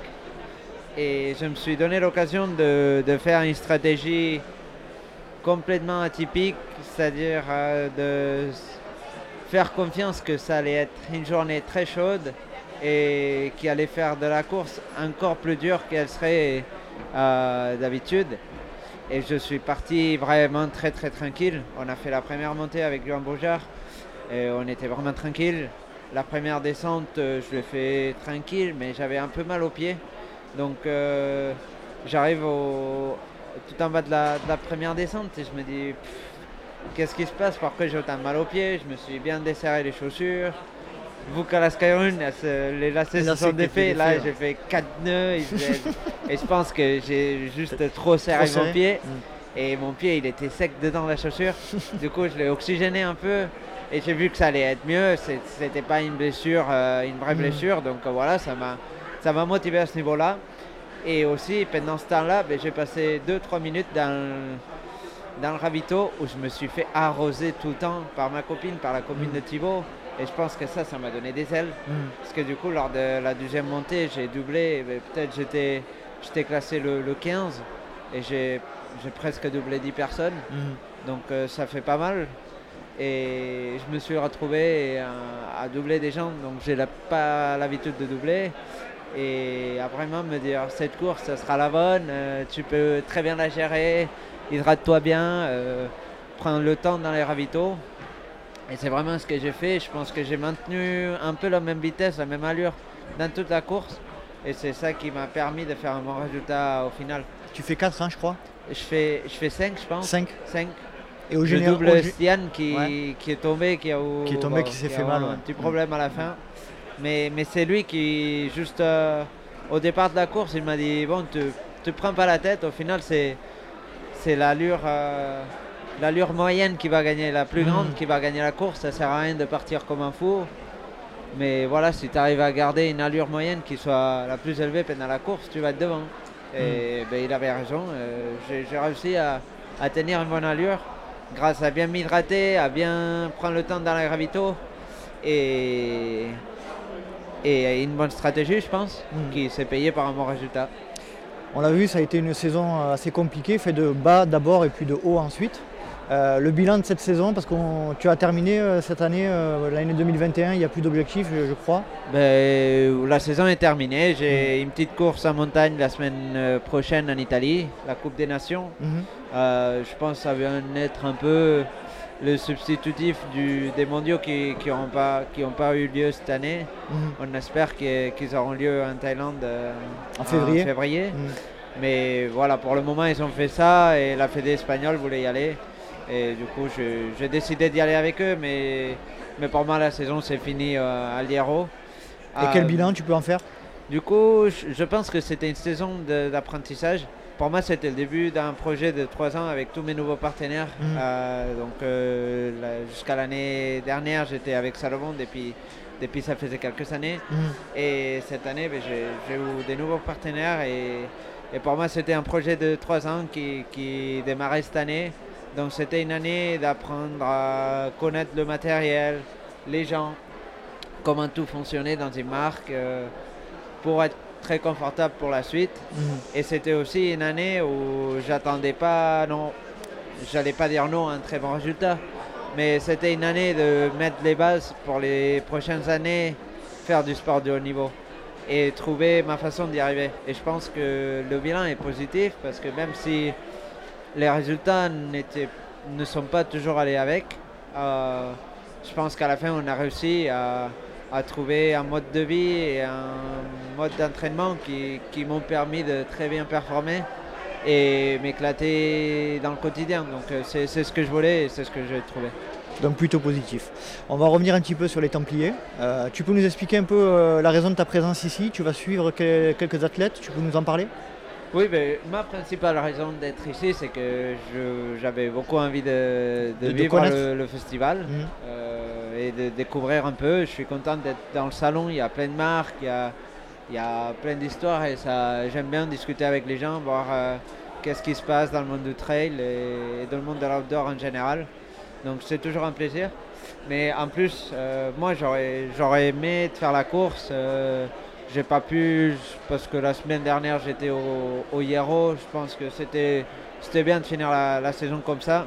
Je voulais pas finir en trop. Mhm. Puis, puis voilà, comme, comme tu dis, euh, je vais, demain je vais faire les ravitaux surtout de Ruth Croft et de Meg McKenzie. C'est c'est des coureuses. euh, Ruth, elle est, elle est néo-zélandaise.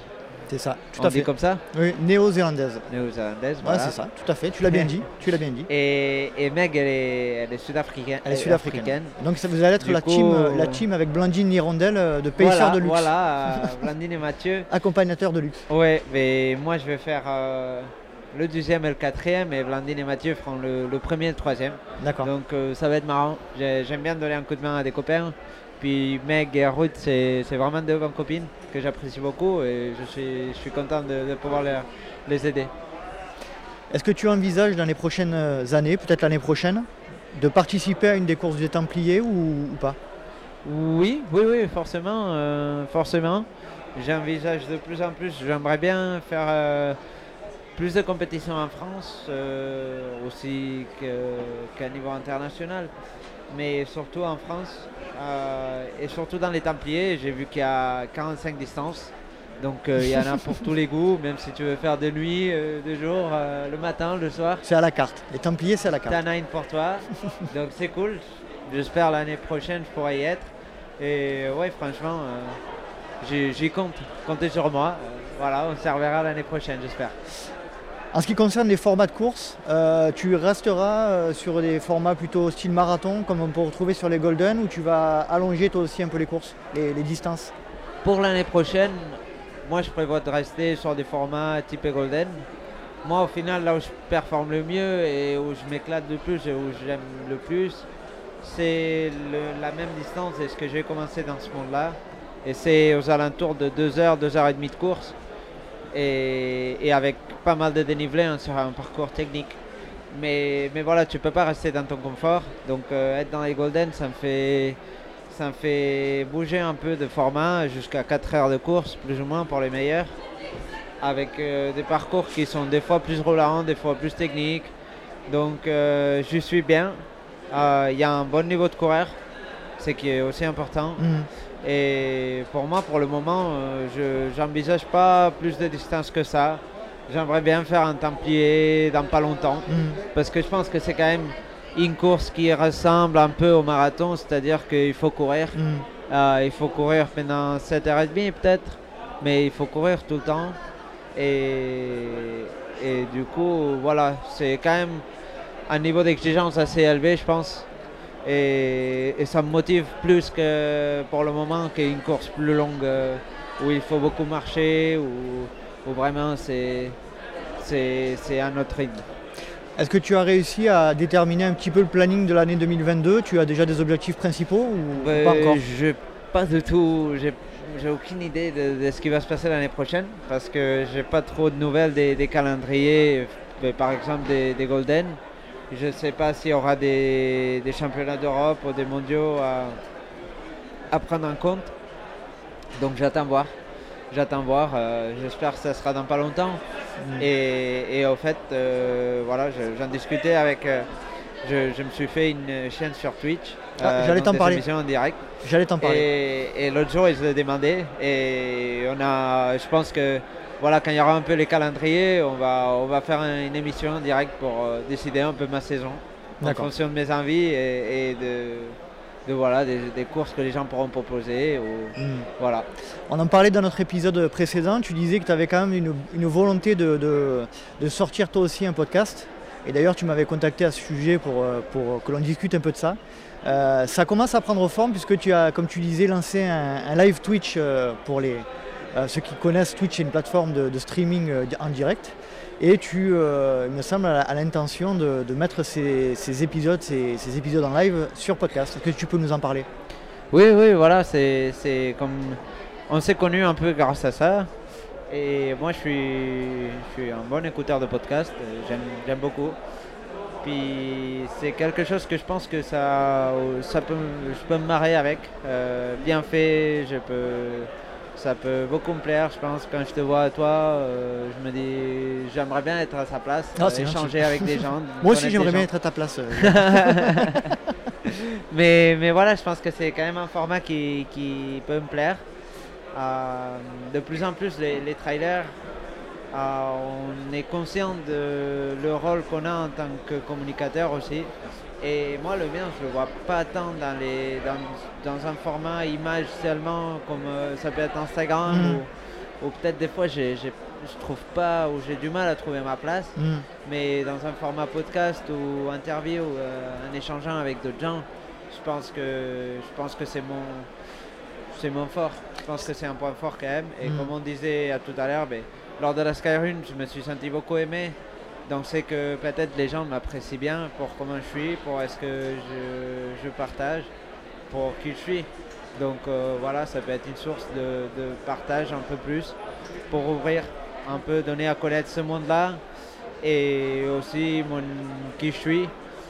Mais, mais voilà, l'objectif du, du projet, c'est quand même d'interviewer d'autres athlètes, pas que du monde du trail, et ni pas que en français ou en espagnol. Euh, J'aimerais faire un peu un mélange de, de langues parce que c'est aussi moi, Mhm. parce que moi c'est plusieurs langues. T'es un citoyen du monde. C'est voilà, un citoyen du monde.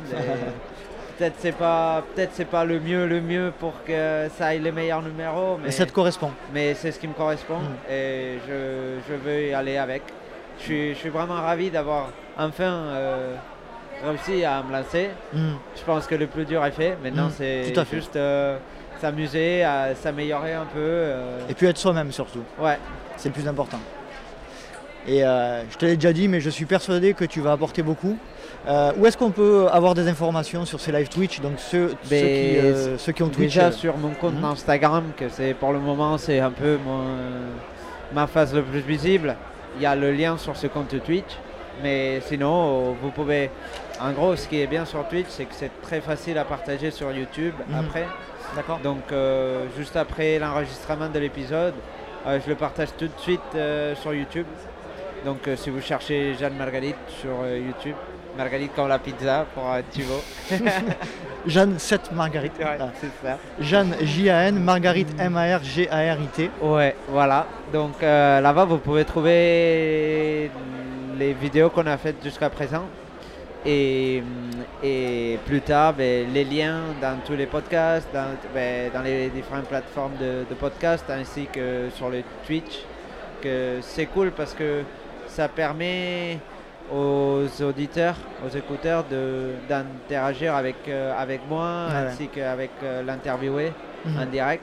Donc euh, si jamais ils ont des, des questions à poser qui sont pertinentes, ben, ça peut très facilement être répondu par, par la personne. Et on disait en off tout à l'heure que tu- je t'ai donné beaucoup de conseils sur les podcasts, mais à ton tour, tu vas me donner beaucoup de conseils sur Twitch parce que ça m'a été demandé à plusieurs reprises, effectivement, des, des interviews live et qui ont l'avantage, effectivement, de, de pouvoir faire participer un peu les auditeurs de manière un peu inter- interactive. Donc pourquoi pas euh, proposer d'ici peu euh, un événement comme ça avec euh, Jeanne Marguerite comme support technique et pourquoi pas invité Pourquoi pas? Voilà, voilà, voilà, ce sera avec grand plaisir.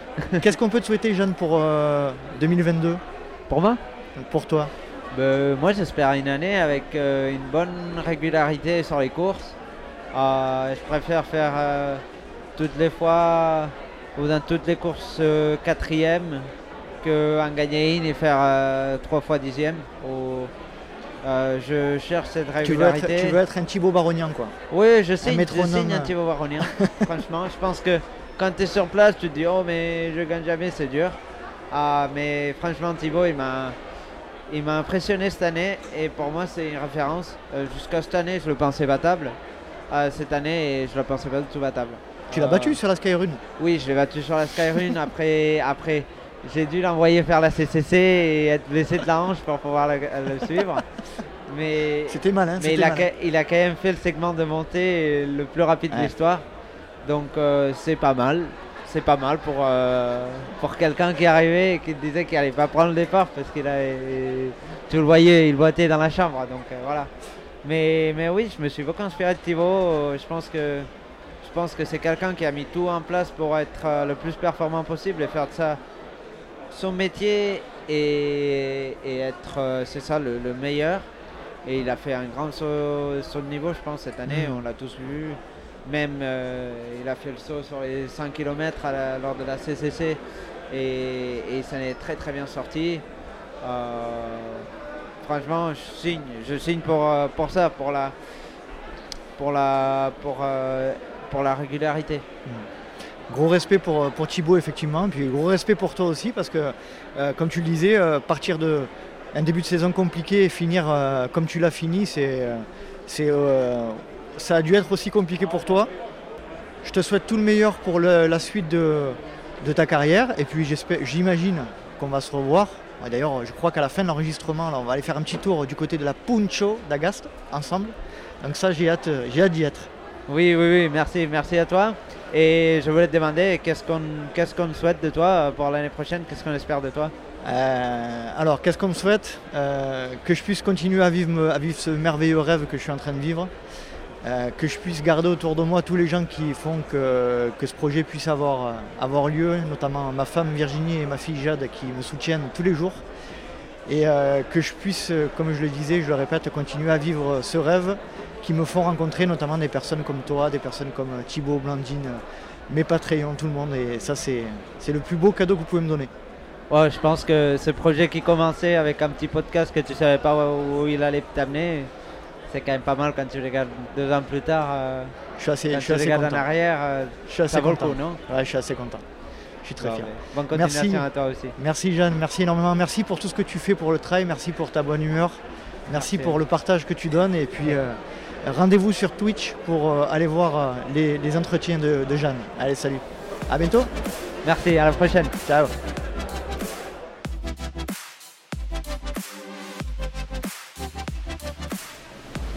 Je suis avec Monsieur Frédéric Hideux, directeur de l'Office du tourisme de Millau. Mer- Merci beaucoup déjà d'être euh, parmi nous. Euh, comment vas-tu? Bah, très très bien, merci, euh, merci de, m'inviter aujourd'hui. Je crois que pour nous c'est une, date euh, très importante parce que bah, voilà, c'est le retour des, événements, Euh, c'est mythique chez nous, les Templiers, voilà, Millau les, Millau les Templiers. Euh, c'est un événement euh, magnifique pour la destination et vraiment on est content aujourd'hui. Frédéric, est-ce que tu peux te présenter en quelques mots? Ouais, alors euh, en quelques mots, donc euh, Frédéric Hideux, donc euh, 42 ans, directeur de l'office de tourisme Millau Grand Causse. J'ai cette chance-là sur un territoire euh, exceptionnel et je m'occupe aussi du, du développement euh, du tourisme pour la, pour la collectivité avec un positionnement très fort euh, sur, le, sur le sport nature. Depuis, euh, depuis le milieu des années 80 à Millau, on s'est axé sur le développement du sport euh, nature, que ce soit euh, le, bah, le parapente, euh, la spéléo, l'escalade, euh, le canoë, euh, voilà tous ces sports, la spéléo, on est berceau de la spéléo. Donc c'est vraiment un axe fort pour la, pour la collectivité. Et aujourd'hui, on gère beaucoup d'équipements. D'accord. Donc, si vous voulez, c'est vraiment une, une chance pour moi parce que mon profil, bah, certes, je viens du, je viens du, du- du tourisme, hein, même euh, à la base du tourisme social et familial. Moi, j'ai commencé dans le tourisme social et familial, euh, dans la gestion de villages de vacances au sein d'Azureva. Ensuite, euh, bah, j'ai enchaîné dans les, dans les offices de tourisme, d'abord dans un petit office au sud des Cévennes, pas très loin d'ici, autour de Ganges-le-Vigan, de ce, de ce côté-là. D'accord. Après, je suis parti dans une machine un peu plus grosse sur le, sur le littoral, Béziers, Béziers Méditerranée, donc euh, euh, grosse capacité, euh, pas le même Toujours en tant de que tourisme. directeur Toujours en tant que directeur J'étais directeur adjoint, Adjoint, euh, ouais. voilà, directeur adjoint à l'époque, euh, et là avec des, des stations balnéaires, euh, voilà, type Valras Plage, Sérignan, donc euh, des, des grosses machines, et, et j'ai eu l'opportunité, j'ai vu cette offre euh, à Millau, et j'ai fait, ouais, celle-là, celle-là, elle est pour moi, parce que allier euh, développement touristique, euh, euh, des passions liées à, liées à la pleine nature, et une, une vraie volonté, et une vraie, une vraie vision autour d'un développement de tourisme durable, responsable en Aveyron. qui collait bien à ce que tu représentes, ce que tu, ce que tu imaginais comme, comme poste. Tu, es, tu as grandi où, dans la région ou tu es, de, tu es des Cévennes? Alors non, je ne suis pas du tout originaire euh, de, de- de la région. Euh, c'est vrai que ça fait, ça, fait, ça fait 20 ans que j'habite euh, dans le coin, mais je suis, euh, je suis originaire euh, de, de Chartres, en. Eure-et-Loire. Eure-et-Loire, très bien. Euh, ta passion pour les sports euh, pleine nature, tu en parlais juste avant. Est-ce que tu peux nous en parler un petit peu plus précisément?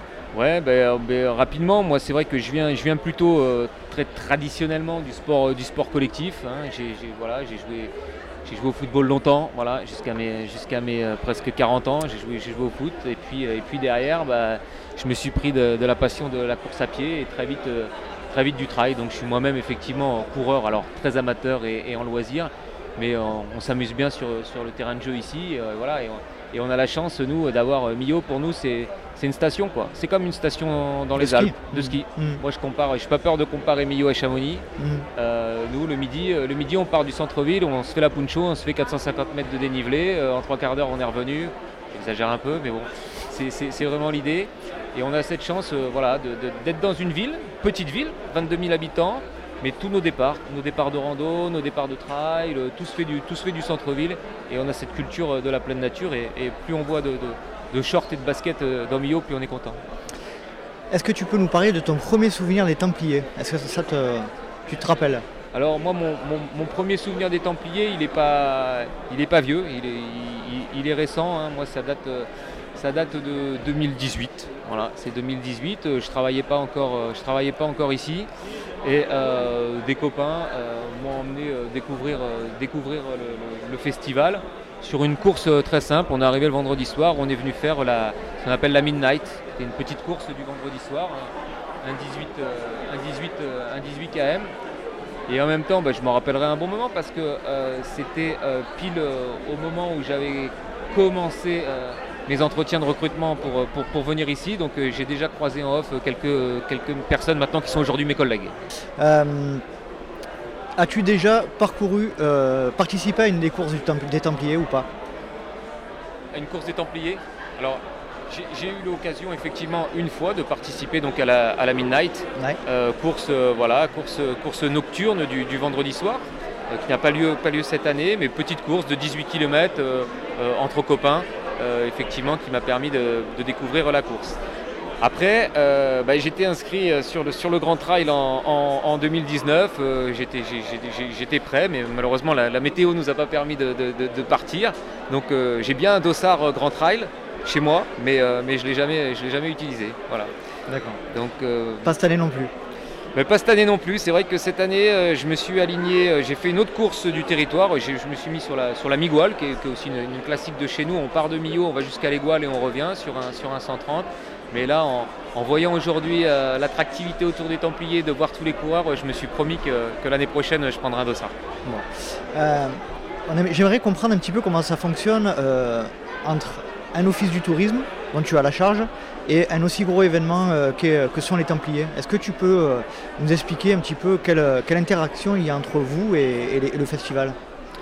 Alors, ce soit au niveau de, l'office du tourisme ou de la collectivité plus, largement, hein, je vais prendre euh, l'entrée des deux, il y a un véritable partenariat qui, s'opère entre les, organisateurs d'événements et, nos structures pour plusieurs, euh, raisons.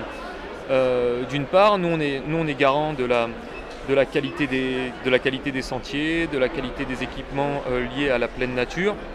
Et on se doit de fournir aux, organisateurs d'événements un terrain de jeu irréprochable. Mmh. On peut aussi accompagner les organisateurs sur, le, sur du relationnel, sur du, sur du foncier, sur des relations avec des propriétaires privés, s'il y a besoin de, de certaines ouvertures. Ça, c'est quelque chose qu'on fait régulièrement.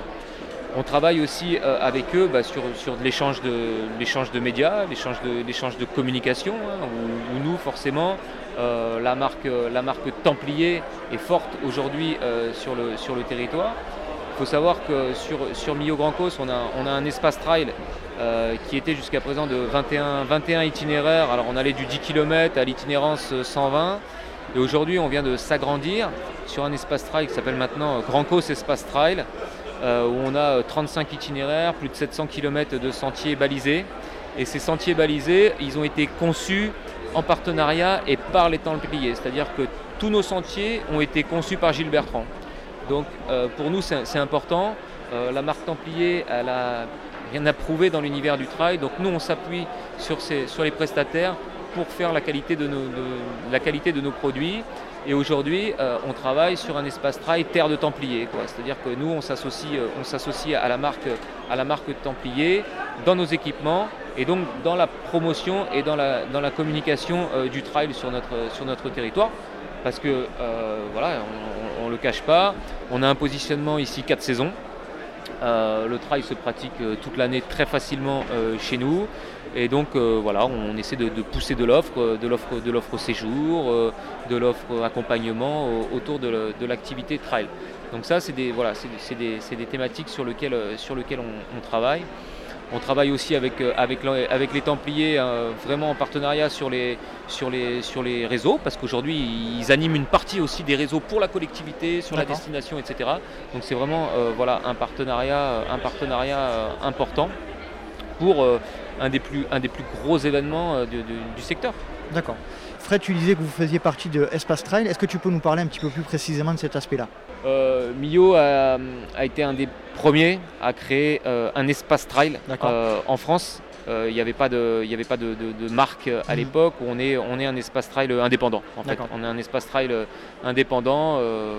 seul, seul Mio est dans, cette, dans cet univers aujourd'hui. D'accord. Ok. Qu'est-ce que ça apporte euh, à la ville de Millau, euh, un événement comme, euh, comme les Templiers? Alors, qu'est-ce que ça apporte? Déjà, ça apporte de l'image. De l'image. Aujourd'hui, on a 38, 38 ou 39 nationalités sur les Templiers. Millau est la capitale du trail pour, pour, pour, trois jours. Et donc, euh, en termes d'image et d'attractivité, c'est un point euh, très très fort. Euh, deuxièmement, les retombées économiques. Les retombées économiques, nous, sur, le, sur le développement touristique et nos axes de développement, l'événementiel fait partie de nos, de nos piliers de développement économique de notre destination. Et les Templiers, c'est notre, notre, tour Eiffel. Euh, pour, vous situer, on a, on a, on a fait une étude hein, de retombée d'impact euh, économique du Festival des Templiers en, 2018. C'est 3,5 millions de retombées euh, directes sur le territoire. sans compter aujourd'hui, moi j'ai été une, bonne partie du festival bah, sur, le, sur, le, sur le salon. tout le monde veut revenir à Millau, quoi. Tout le monde veut revenir. on a la chance aujourd'hui d'avoir une météo exceptionnelle, il y a des voiles de parapente partout dans le ciel, tout le monde veut revenir entre Gorge du Tarn, euh, Cos, euh, Viaduc, euh, les vallées. On, a, on, a, un territoire exceptionnel pour pratiquer toute l'année. Et c'est vrai que bah, voilà, tout le monde a envie de revenir chez nous. Alors on va essayer d'étaler tout ça parce qu'on ne peut pas recevoir tout le monde au même moment, mais c'est avec grand plaisir. Qu'est-ce que tu as mis en place toi personnellement au sein de l'Office du tourisme depuis ton arrivée Quelle est ta vision? Est-ce que tu peux nous parler un petit peu de ça? Alors sur, sur la vision en, lien avec, euh, avec les, sports, euh, les sports de pleine nature, euh, on est justement réellement, j'en parlais, j'en parlais rapidement tout à l'heure, mais en mode station. On est en mode station, on a une volonté de faire vivre toute l'année, toute l'année ce territoire mis au Grand Cause, puisqu'on a, on a, cette chance bah voilà, d'être, en fonction de la météo, de, pouvoir être, être, quatre saisons. Donc nous, on a avancé euh, depuis, quelques années euh, sur, des, regroupements aussi, sur des regroupements euh, filières, c'est-à-dire bah, on, est, plus, fort à filière, à plusieurs. Pardon. Je parlais tout à l'heure de, Grand Cos Espace Trail. C'est une dynamique sur laquelle on travaille. Moi, je, je, dynamise et j'essaie de favoriser beaucoup de partenariats sur le, sur le sport nature à l'échelle du parc naturel régional, parce mmh. que je pense que c'est une, une, bonne échelle pour promouvoir la destination. On vient notamment de, alors c'est complémentaire, euh, c'est complémentaire au trail, mais on vient de se, de, se positionner euh, notamment sur, euh, sur une dynamique de, gravel, où on vient de lancer 15, 15 circuits gravel sur, la, sur la destination. Tout ça autour d'un projet de territoire, puisqu'on a une marque de gravel qui s'appelle, qui s'appelle Wishwan. qui s'implante sur le territoire pour la fabrication de, vélos à partir de, l'année prochaine et on va créer un pôle, un pôle compétitivité autour du, autour du vélo avec euh, bah, toute une dynamique euh, euh, événementielle, de prestations, de départ de course, de, spots, de pratiques, etc. L'Office du tourisme a quel rôle dans la mise en place du festival en lui-même? En termes matériels, en termes techniques, vous avez votre, votre rôle là-dedans? L'Office du tourisme directement n'a pas, de, pas de rôle logistique ni matériel. Euh, c'est principalement les services de la ville, principalement les services de la ville de Millau au niveau logistique qui participent euh, beaucoup. Au niveau des services de la communauté de communes, bah, ça va être les services euh, déchets, environnement, voilà, qui vont, qui vont hmm. accompagner. Sinon, l'office de tourisme en tant que tel, on est plus sur des, relais de, communication. D'accord. Qu'est-ce qu'on peut alors, j'aimerais revenir un petit peu sur les, les deux précédentes années là, sur 2019. Euh, je crois que le festival avait eu lieu, mais la, course a été annulée, donc, mais le festival avait bien eu lieu. Et sur 2020, le festival avait carrément été annulé. Euh, est-ce qu'on peut revenir un peu sur cette période? Du coup, première année euh, au sein de, l'Office du tourisme et tu, te confrontes à l'annulation du premier festival. Comment, comment avez-vous géré cette, situation-là? Alors, effectivement, 2019, 2019 moi, c'est ma, ma, première année. Euh, les Templiers se, préparent, euh, je sens une forte émulation. Euh, c'est vraiment impressionnant la, machine hein, sur, Millau. Il faut savoir que cette année c'est 1080, 1080 bénévoles, donc mm. c'est quand, même, quand même impressionnant. Sur une ville de 22 000 habitants, ça fait, je sais pas, ça doit faire 5% de la population qui est bénévole sur, l'événement. Donc vraiment on sent ça, ça monte petit à petit. Euh, les assauts, les coureurs, euh, on voit de plus en plus de monde euh, monter la puncho, ça, voilà, ça, monte, ça monte petit à petit. le festival, le festival commence en plus en 2019, il, fait, il fait assez beau d'ailleurs, je crois, sur, le, sur, le, sur le, vendredi, le vendredi, le samedi. Et puis pouf, arrive le dimanche et, cette annulation. Donc effectivement, tu, te dis bon, il y a un goût d'inachevé quoi, là, mais pour, mais pour tout le monde. Mais, mais honnêtement, si on se rappelle le nombre d'impacts de foudre Mm. à la minute euh, qu'il y avait, c'était juste euh, impensable, impensable de, de- de tenir, de tenir la course. Et après, euh, bah, à l'issue de ça, euh, voilà, trois mois, trois mois après, euh, on rentre en période de, de confinement, voilà, tout, tout ce, tout ce qu'on a connu. Et là, c'est les Templiers, mais c'est l'événementiel de, de Millau Grand Cause qui, qui s'arrête. Et là, euh, compliqué parce que, encore une fois, on est une destination d'événementiel. Nous, on n'a pas, on n'a pas toutes les marques, on n'a pas tout, tout- tout- ce qui se passe à Annecy autour Mhm. du sport de pleine nature, etc. Mais par contre, nous, on nous regarde par rapport à un territoire de pratique, euh, par rapport à un territoire de pratique, d'expertise, d'expérience, de testing, euh, où il se passe des choses, des, des événements. Et donc, comme je disais, on a- il y a une économie par rapport à ça. Et nous, entre euh, bah, les, les Natural Games, euh, les 100 km de Millau, euh, les Templiers, la course Eiffage du Viaduc, et puis une multitude de petits événements qui font l'attractivité de notre territoire, bouf, rien. Ça a été, ça a été dur, comme pour beaucoup de, comme pour beaucoup de, territoires. Donc il a fallu voilà, penser l'après, se, se- réinventer, comment repartir, euh, petitement, etc. Et donc c'est vrai que l'année l'année 2021 a encore été quand même compliquée, quoi, voilà, notamment sur, sur l'avant-saison, puis la mise en place du pass sanitaire, etc. Et là les Templiers, voilà, les Templiers, euh, parce que vraiment des pros, ils arrivent à nous mettre en place un festival magnifique euh, cette année. Tout est plein, euh, voilà, les, marques sont là, euh, tout, le monde, est présent, il y a des sourires de partout et, vraiment c'est une super réussite. Je confirme, superbe réussite cette année, euh, malgré les difficultés. On sent que tout le monde a envie de se retrouver, ça c'est, clair. Qu'est-ce qu'on peut vous souhaiter à toi, euh, en tant que directeur, et puis de manière plus générale sur l'Office du tourisme de Millau pour l'année prochaine par exemple Bah, nous, euh, nous, globalement, sur, sur- le tourisme à Millau, eh ben, on, travaille actuellement hein, sur, euh, sur, un- ce positionnement pleine nature pour, pour les années à venir, parce que on souhaite voilà, donner toute la place à notre territoire au niveau, au niveau national sur ce, sur ce, sur ce développement des différentes pratiques. Et pour moi, pour moi personnellement, eh ben, c'est de, déjà bah, de, de- de- de faire le Grand Trail des Templiers euh, en, 2000, euh, en 2022, de poursuivre nos partenariats et des échanges sur la, sur la, sur la pleine nature. Moi, je crois vraiment au partenariat public-privé, Mm. c'est-à-dire que nous, on a notre rôle à jouer. On a notre rôle à jouer demain en promotion, en commercialisation, en, en- en équipement. Mais nous, on fera rien sans les acteurs du territoire. Quoi. Donc, euh, que ce soit les associations locales, euh, que ce soit l'organisation des Templiers, des Natural Games, euh, c'est tous ensemble qu'on sera, qu'on sera plus fort et que, que Grand Cause sera reconnu euh, comme capitale des sports de pleine nature, tout simplement. Très bien, merci beaucoup Fred pour, euh, pour ce moment partagé, pour nous avoir un peu donné euh, toutes les- tous ces aspects d'organisation en ce qui concerne euh, l'Office du tourisme, et puis on te souhaite euh, tout le meilleur pour la suite. Ben, merci à toi, c'était un réel plaisir d'échanger. Merci Fred, à bientôt. À Salut. bientôt, au revoir.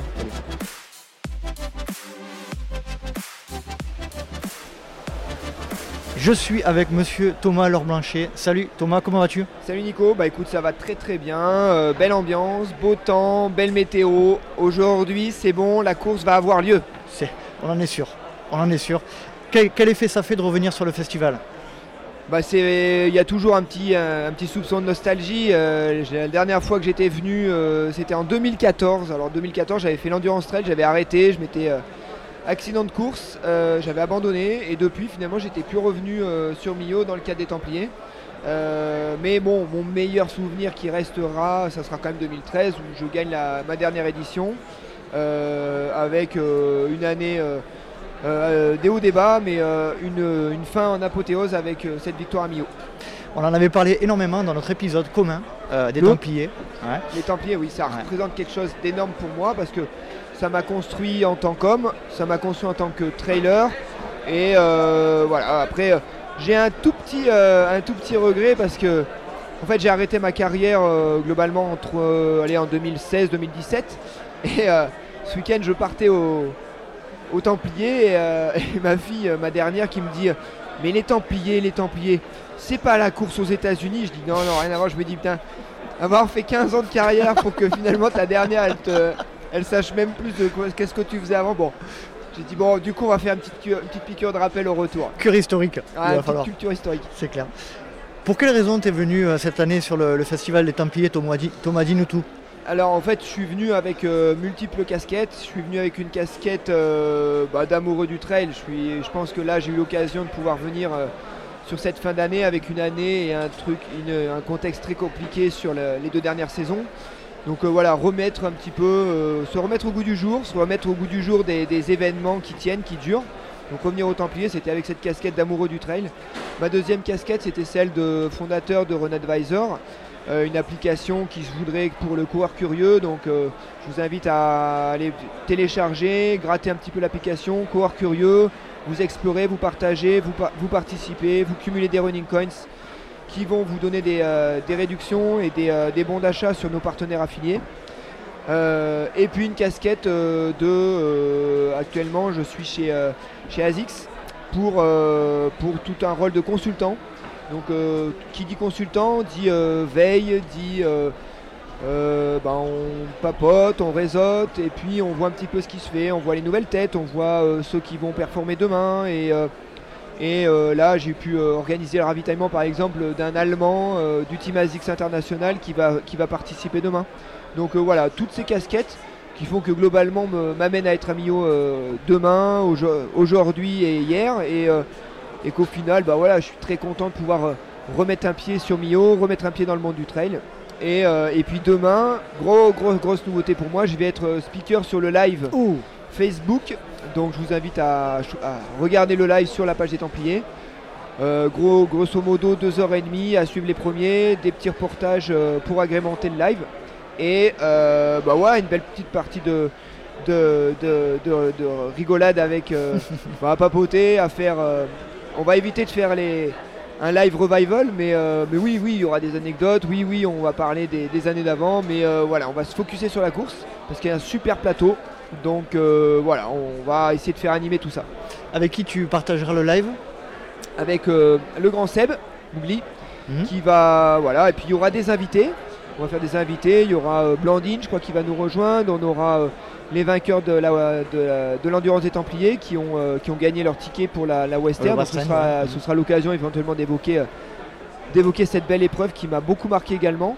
Et puis, euh, bah voilà, et puis on va parler un petit peu course à pied, on va parler euh, produits, euh, éventuellement évoquer la construction des produits du partenaire de la, de la course de cette année au cas. Donc voilà, on va papoter, on va parler running, mais on va quand même un peu s'exciter derrière nos micros pour voir ce que va nous proposer ce beau plateau.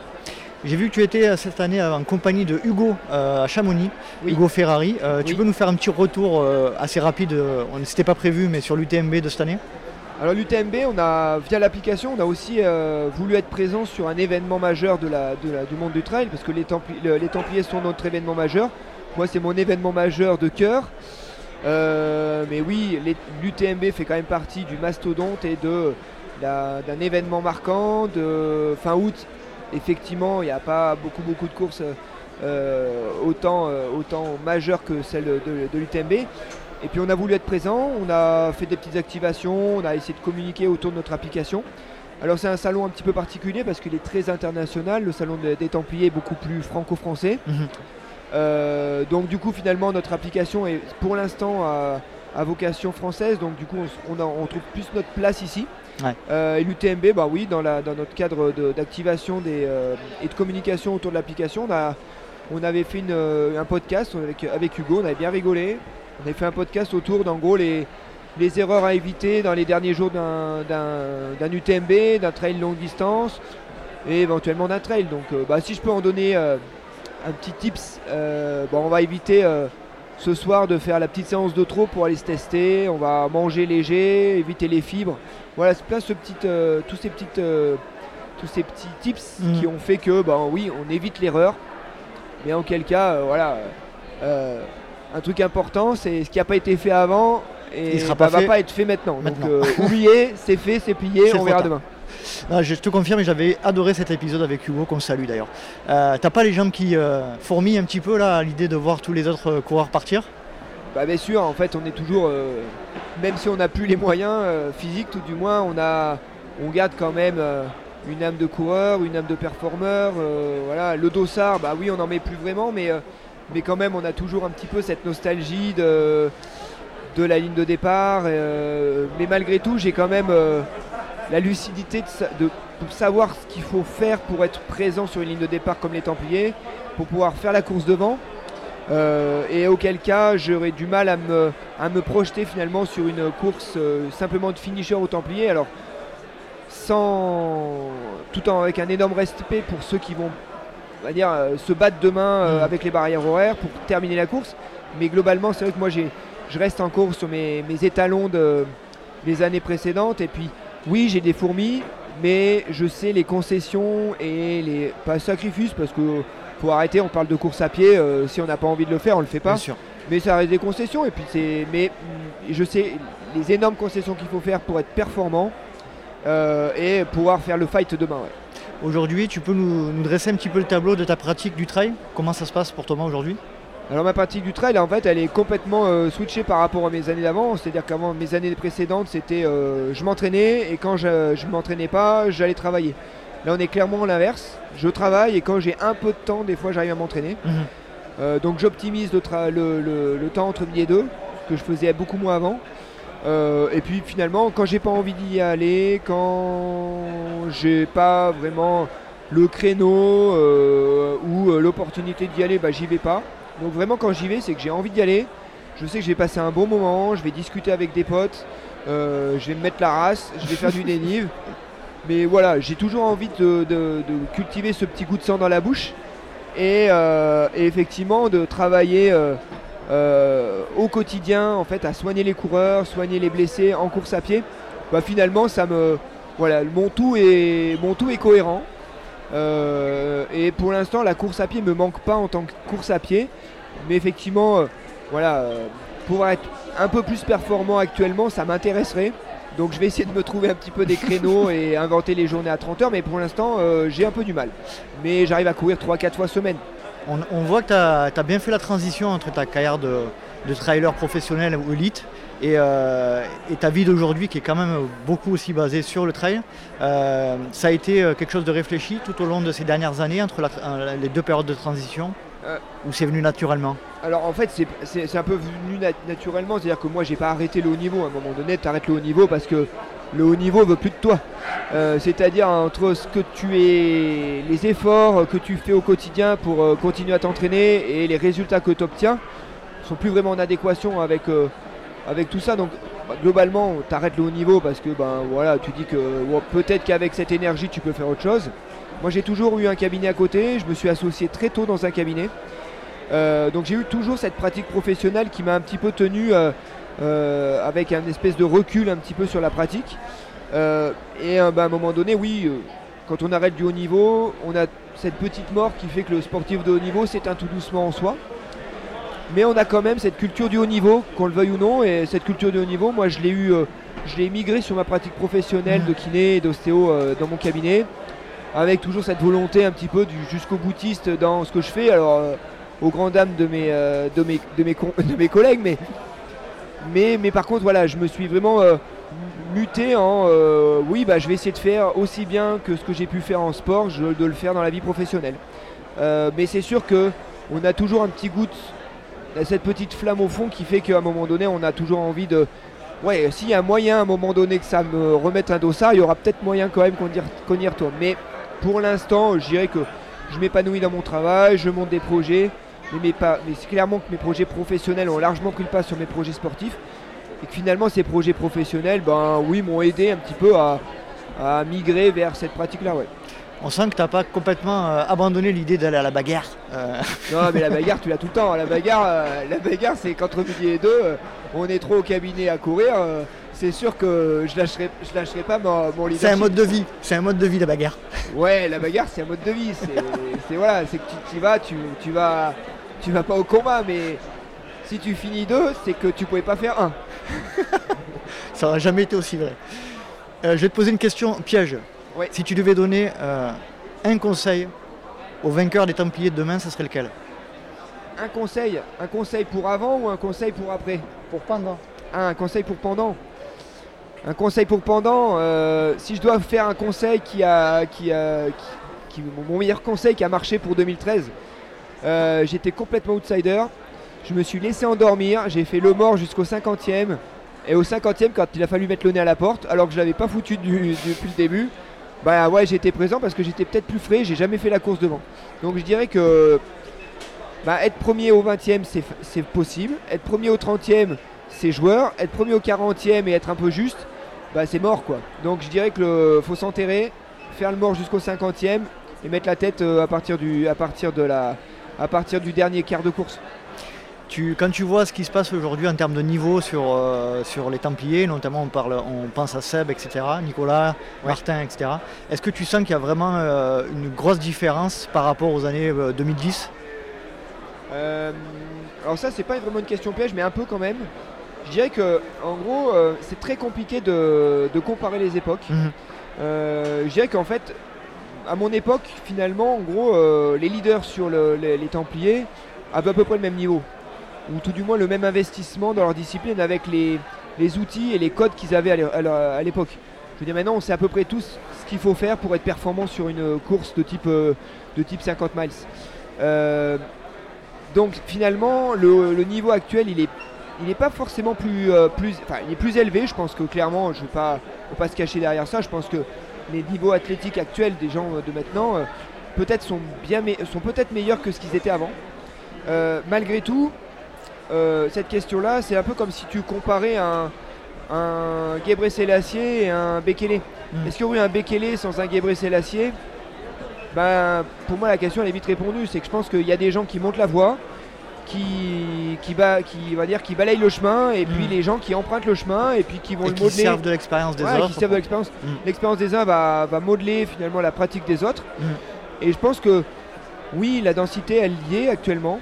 Euh, on a un niveau international et un niveau euh, athlétique devant qui est euh, bah, qui fait que globalement le trail actuel en vrai ne doit pas rougir d'une pratique bis de course à pied et que non bah, actuellement un coureur sur route s'il bascule en trail bah, oui il va avoir des difficultés à pouvoir gagner des courses majeures. Maintenant euh, oui un Nico Martin ouais ça fait très longtemps qu'il est sur le, circuit. Un Seb Speller finalement bah, quand on commence à accumuler les années bah oui aussi. Ils ont accumulé de l'expérience qui font que maintenant bah oui le niveau qu'ils ont actuel, actuel est clairement euh, peut-être supérieur à celui que j'ai pu avoir Euh, mais est-ce que si j'avais eu un Speller dans les pattes à l'époque ben, tout le monde n'aurait pas, mu- musclé son niveau de jeu Mhm. moi j'ai eu un Thierry Breuil j'ai eu un Mhm. David Lager j'ai eu un Christophe Mallardet Christophe Mallardet, ouais. Mm. c'est tous des gens en fait qui te, qui te poussent finalement dans tes retranchements, qui te poussent dans un process euh, de- vers le haut niveau. Mhm. Et je pense que même si le niveau est différent des années avant, le process pour aller à ce haut niveau est exactement le même et on aura les mêmes problématiques, les mêmes euh, stratégies à mettre en place avec les codes nouveaux.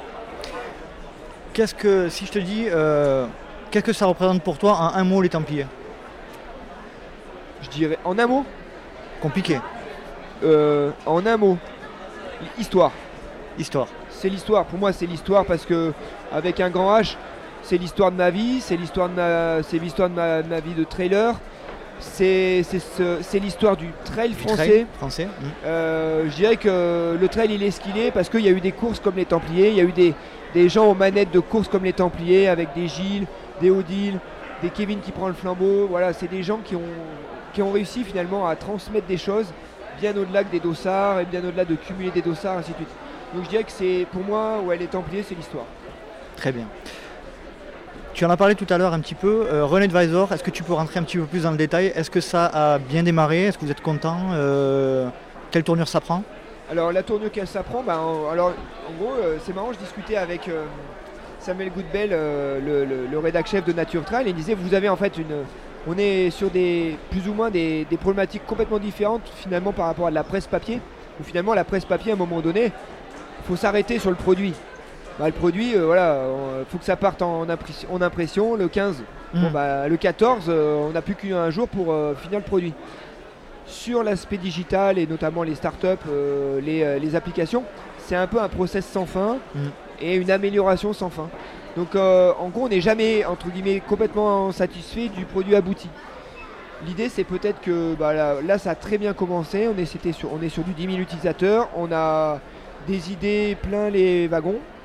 Euh, je sais pas si c'est ça, c'est une belle, un, un beau néologisme sur comme expression. Non, mais ça marche. Une idée Plein plein les wagons, ouais. Ouais. Si tu Euh, mélanges deux expressions, ouais, ça- on- c'est comme tu laisses euh, poustache, c'est pareil. Et euh, non, non, très bien. Là, justement, le fait de venir sur des salons, de prendre le, le partenariat avec une course comme les Templiers, ça ouvre des perspectives, ça Mhm. ouvre euh, des idées, des, le fait de réseauter, de discuter avec des, des acteurs du milieu, bah, ça nous donne des, des stratégies pour l'avenir. Donc oui, ça décolle super bien. Là, on est passé sur un, un développement en interne euh, qui nous permet d'être encore plus réactif, qu'on a pu être.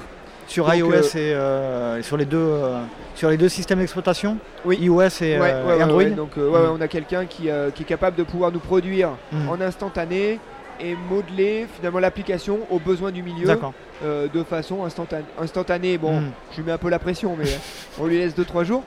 Merci William. Euh, mais l'idée c'est que voilà, le, le côté réactivité, Ouais. je pense qu'il est inhérent hyper important, globalement à l'activité startup et Ouais, à l'activité application. C'est clair. Thomas, qu'est-ce qu'on peut te souhaiter pour euh, les mois à venir? Euh, les mois à venir, euh, bah, écoute, euh, bah, continuer un petit peu à m'épanouir euh, de l'autre côté de la barrière de trail et euh, voilà, continuer à. Je pense que les projets, globalement, je pense que j'arrêterai d'en avoir quand je serai entre quatre planches. Mais, euh, mais voilà, Je vois pas du à tout de quoi être- tu veux parler. continuer à être entreprenant, continuer à justement graviter, euh, euh, essayer d'apporter finalement ma pierre à l'édifice.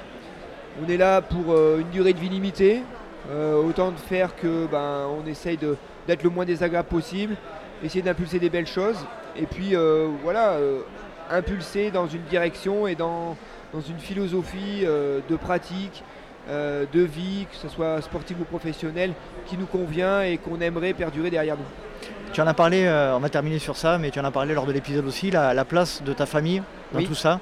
Je pense qu'on peut en, en dire encore un mot. Bah, ma famille, elle est, elle est, elle est, elle est, elle a, elle a été, elle sera euh, très structurante. J'ai mon garde-fou Anne-Sophie qui me, qui me met le haut là sur des projets qui pourraient me prendre la- du temps et qui sont pas du tout productifs. Mais oui, oui, elle a été structurante. J'ai eu mes enfants relativement tôt, en milieu de ma carrière.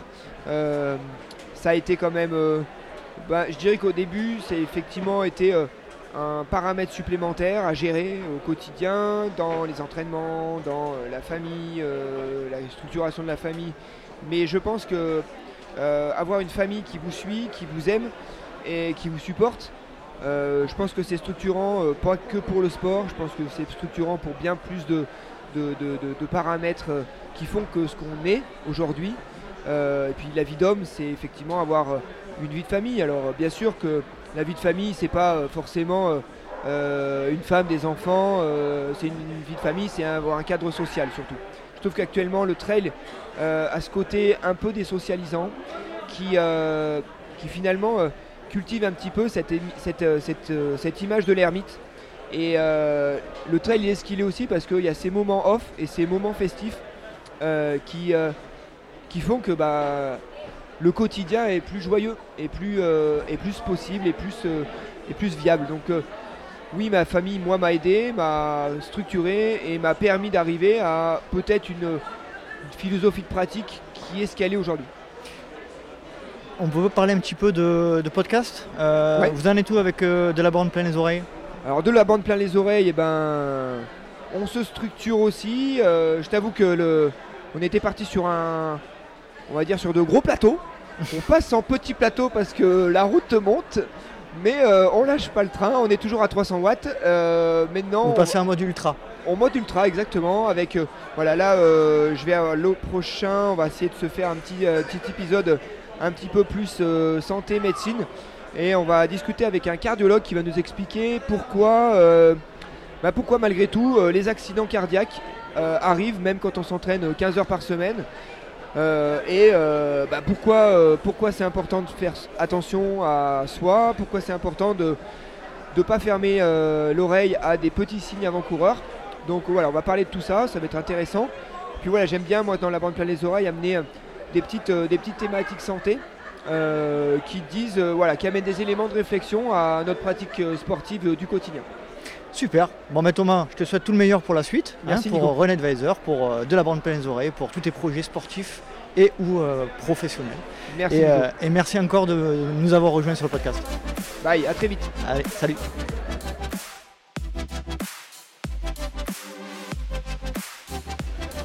Je suis avec Kevin Bertrand, le co-organisateur du Festival des Templiers avec euh, Gilles Bertrand et Odile Baudrier. Salut Kevin, je te remercie énormément de nous rejoindre. Merci à vous euh, pour cet accueil.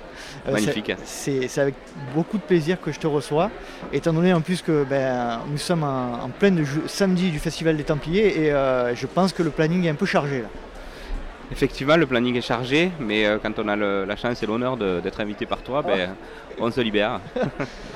Trop d'honneur, ça fait trop d'honneur. Est-ce que tu pourrais te présenter en quelques mots Kevin? Alors moi, je m'appelle euh, ben, Kevin Bertrand, forcément. Un nom qui parle dans le monde du trail, normalement. J'ai 36 ans. Euh, je suis euh, ben, dans le milieu du trail depuis toujours, en fait, puisque ben, je, vis dans le milieu de, la course à pied depuis que je suis né, puisqu'en fait, mes parents vivent dans cet univers depuis toujours aussi. Et, et- et- et j'y baigne, hein, parce qu'ils m'ont pas forcé, mais entre guillemets, euh, euh, demander de les accompagner euh, tout le temps sur les championnats quand ils avaient les magazines, donc VO2 et Endurance. Mm. Donc je les accompagnais tout le temps sur, sur des championnats, sur des meetings, euh, athlétisme, course à pied, course sur route, marathon. Et donc je baignais dans ce milieu-là depuis le début. Et, et c'est vrai que ben, l'entreprise qu- qu'ils avaient créée à l'époque, donc VO2 Magazine et Endurance, ben, c'était une, euh, vraie, une vraie entreprise familiale, c'est-à-dire qu'ils travaillaient à deux.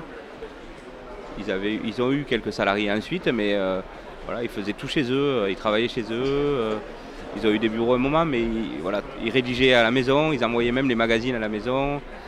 À l'époque du bipède, je me rappelle avoir des tas de, de- magazines énormes de bipèdes qui étaient dans le couloir de, de- de- de la sortie de maison et ben, tout, tout partait de chez nous. Donc en fait, on était obligé de se rendre compte qu'il se passait quelque chose euh, euh, dans la maison. Et puis ben, forcément, euh, c'était une passion pour eux. euh, Qui, t'a été transmise du coup qui m'a été ouais, transmise. Mais Mm. après, j'ai pas pris la, la même notion de la passion. C'est vrai que la- eux, leur passion, et surtout pour Gilles, c'était une passion véritable de, de course, Mm. de connaissance du, du- du monde de la course à pied, euh, des, rencontres qu'il pouvait faire. C'était un vrai journaliste. Mm. Moi, après, enfin, de par mon cursus euh, par la suite, ben, j'ai euh, j'ai développé une- une- cette passion, mais différemment. Voilà, plus sous un aspect communication, marketing et développement. Tu as quel âge? J'ai 36 ans, 36 ans. Ouais. Donc tu as vécu les, les premières années de, de la création de ce festival. exactement. Ouais. Tu as des souvenirs de ça? J'ai un souvenir qui est euh, énorme parce que à 10 ans, quand les Templiers, euh, j'avais 10 ans quand les Templiers en fait euh, naissent, à la base, c'était comme si on faisait une petite réunion de famille avec des amis, un peu de famille. Et, et puis ben, du coup, il y avait quelques coureurs, 500 quand même, c'était beaucoup, Mhm. Qui venaient pour euh, ben, faire ce, ce fameux trail, que ça s'appelait pas trop trail encore à l'époque, Mhm. mais grande course des Templiers. Et, et du coup, ben, je m'en rappelle parce que c'était un très petit comité. Et, et puis c'était comme une grande fête de, de- de famille, en fait, si on peut dire. Et voilà, donc euh, j'ai des bons souvenirs. Bon, des fois, les photos aident aussi à se souvenir, Mm. parce qu'on a gardé des photos de ces, de ces premiers instants des Templiers. Mais euh, je m'en souviens, ouais. je souviens. Dès le début, tu participais en tant que bénévole, tu aidais euh, à l'organisation. Tu te rappelles un peu de, de cette, période-là aussi Qu'est-ce que tu faisais euh, Et je me rappelle parfaitement, puisqu'en fait, dès le début, j'ai été intégré à des ravitaillements. D'accord Donc j'étais sur des ravitaux, euh, ou des ravitaux un petit peu, euh, un petit peu novateurs aussi un peu à l'époque, puisqu'on essaie, on a de suite intégré des produits euh, locaux. D'accord. Donc je me rappelle que ben, on découpait des grandes tranches de pain. on- on- déjà on avait du roquefort sur les sur les sur les, les ravitaux. Enfin, voilà, il y avait y, a, il y a des images et il y a des qui- sont restées dans ma mémoire, ouais, carrément. À partir de quel moment tu commences à prendre une place un peu plus, une place un peu plus euh, concrète, on va dire, euh, dans, cette, euh, dans ce festival et dans cette organisation? En fait, ça s'est fait euh, vraiment progressivement, puisque de, de passer de ravito à chef de poste, ben ça c'était déjà pas mal. Chef Mhm. de poste, c'était chef de ravito, D'accord. on va dire. Donc, ben, j'avais finalement, je manageais une équipe qui n'avait pas forcément du tout mon âge, mais, euh, mais je gérais un ravito. Voilà. Et donc là, on commence à comprendre qu'il y a déjà une évolution. Ouais. Et ensuite, eh ben, l'évolution se fait euh, on va dire normalement, puisque je fais des stages chez mes parents, je travaille l'été.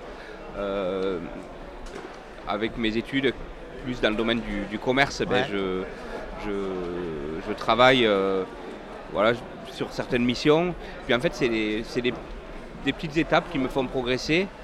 euh, et, et ensuite intégrer définitivement euh, l'organisation du Festival des Templiers qui à la base était quand même une association purement associative sans salariés, Ah euh, qu'avec des bénévoles. Et, et en fait, euh, ben, l'évolution des choses ont fait qu'on est devenu professionnel euh, au moment où moi, de mon côté, je sortais de mon cursus euh, euh, scolaire. Mm. Euh, un- même un petit peu après, puisque j'ai eu une, euh, une, euh, une expérience qui était quand même très importante dans le domaine du photovoltaïque, qui n'a rien à voir du tout. Mais, euh, mais c'est à la période en fait, où le photovoltaïque se, se casse un petit peu la gueule au niveau de- de- des ventes parce qu'on ne rachetait plus l'électricité au même prix et que les Templiers se transforment, euh, ben, que je décide de- d'intégrer euh, définitivement l'équipe. Euh, néanmoins, je travaillais aussi en parallèle pour VO2 pour vendre la publicité et le magazine aussi Endurance. Voilà. D'accord. Tu peux nous parler un petit peu plus précisément de tes études C'était donc dans le marketing. euh, Voilà. Ça t'a amené à, à- à- à avoir quoi comme diplôme euh, En fait, j'ai un parcours un peu atypique parce Ouais. que j'ai commencé par un BEP, j'étais pas un très bon élève. D'accord.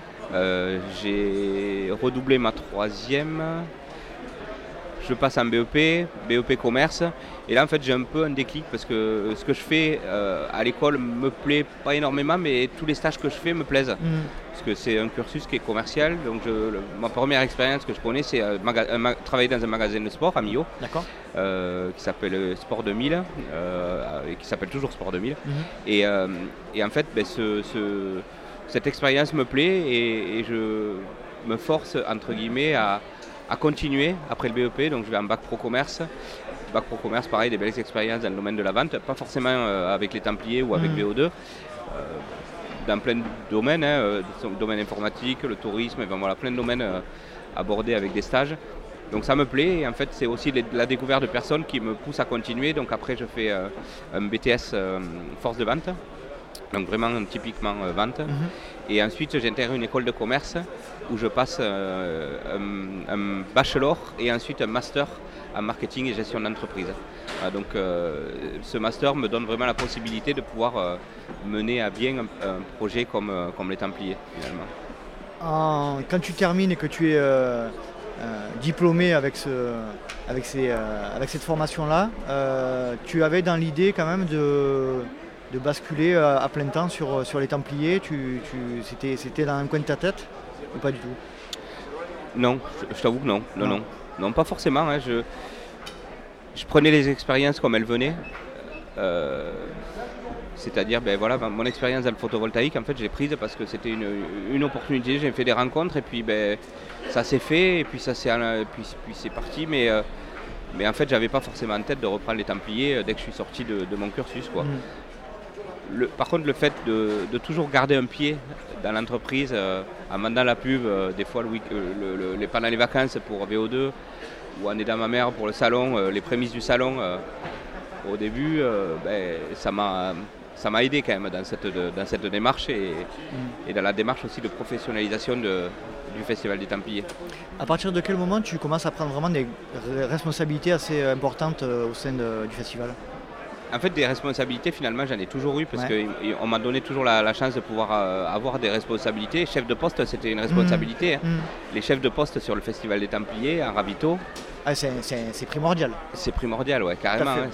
Et donc, euh, donc là, je, je, c'est pas que je prends conscience que j'ai des responsabilités, mais en fait, j'en ai toujours eu. Mhm. Finalement, on m'a toujours laissé euh, ben, le- l'opportunité d'a- d'avoir une chance d'évoluer. En fait, clairement, c'était peut-être pas voulu, hein, je pense pas d'ailleurs, hein, mais, euh, mais j'avais, euh, ouais, j'avais, euh, euh, j'avais, j'avais cette chance, quoi, ouais. Est-ce que tu peux nous dresser un petit peu le tableau de, du nombre de personnes qui sont sur les Templiers aujourd'hui, qui travaillent à l'année comment, comment est constitué le, le- Alors aujourd'hui sur le Festival des Templiers, on est 5 Mhm. et 5 et demi. Le, le demi, c'est un mi-temps. D'accord. Voilà, donc essentiellement, on va dire que euh, euh, la demi-personne, on va commencer par elle, le plus petit poste, on va dire, euh, gère une partie euh, logistique pendant les Templiers. Aujourd'hui, elle gère par exemple le- le- toute la partie boutique, buvette, euh, du Festival des Templiers. Mhm. Et ensuite, on a Marilyn qui est une, une assistante de direction qui est là pour toute la partie administrative. Ça va des certificats médicaux aux factures. Et ensuite, on a la partie plus qu'administrative, mais compta avec Odile qui, qui, qui- est en fait le, le vrai back-office de, de Mhm. l'événement. On a Gilles qui est vrai- le vrai directeur de course avec la connaissance euh, du milieu de la course à pied et, et tout ce qui implique la direction de course, c'est-à-dire euh, la connaissance parfaite du, ter- du terrain. Mhm. Et, et ma partie à moi, euh, qui est plus la partie commerciale, en fait, d'où mes études, euh, qui correspond au partenariat et au développement du salon du trail. D'accord. Justement, puisqu'on parle un peu de partenariat commercial, euh, est-ce que tu peux nous dresser un petit peu le- les conditions de l'arrivée de, de Oka en tant que sponsor principal euh, cette année? Oui, je peux en parler, bien sûr. Ben, en fait, Oka, on entretient une, une relation avec Oka depuis euh, plusieurs, plusieurs années, presque depuis leur naissance, en fait, parce que Oka est une marque jeune, hein, euh, Mhm. 10 ans. Ouais. Euh, mais en fait, dès le début, on a eu euh, ben, des relations grâce au magazine VO2 et aussi grâce à la course FH du viaduc de Millau que l'on organisait et dont Oka était euh, le premier partenaire. Oka, c'était son premier partenariat en France, de la course du viaduc, et ensuite on a gardé des liens. Ils sont venus sur le salon du trail, puis on a décidé de devenir partenaire au moment où on s'est séparé de, de la marque Kalenji.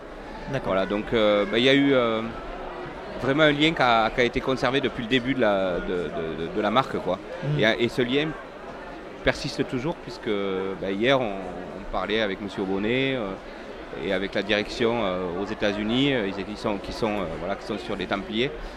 On, on, voilà, on, on continue à, à échanger humblement et simplement sur leur développement, le développement des Templiers, le développement du trail aussi et de leur marché. Quoi.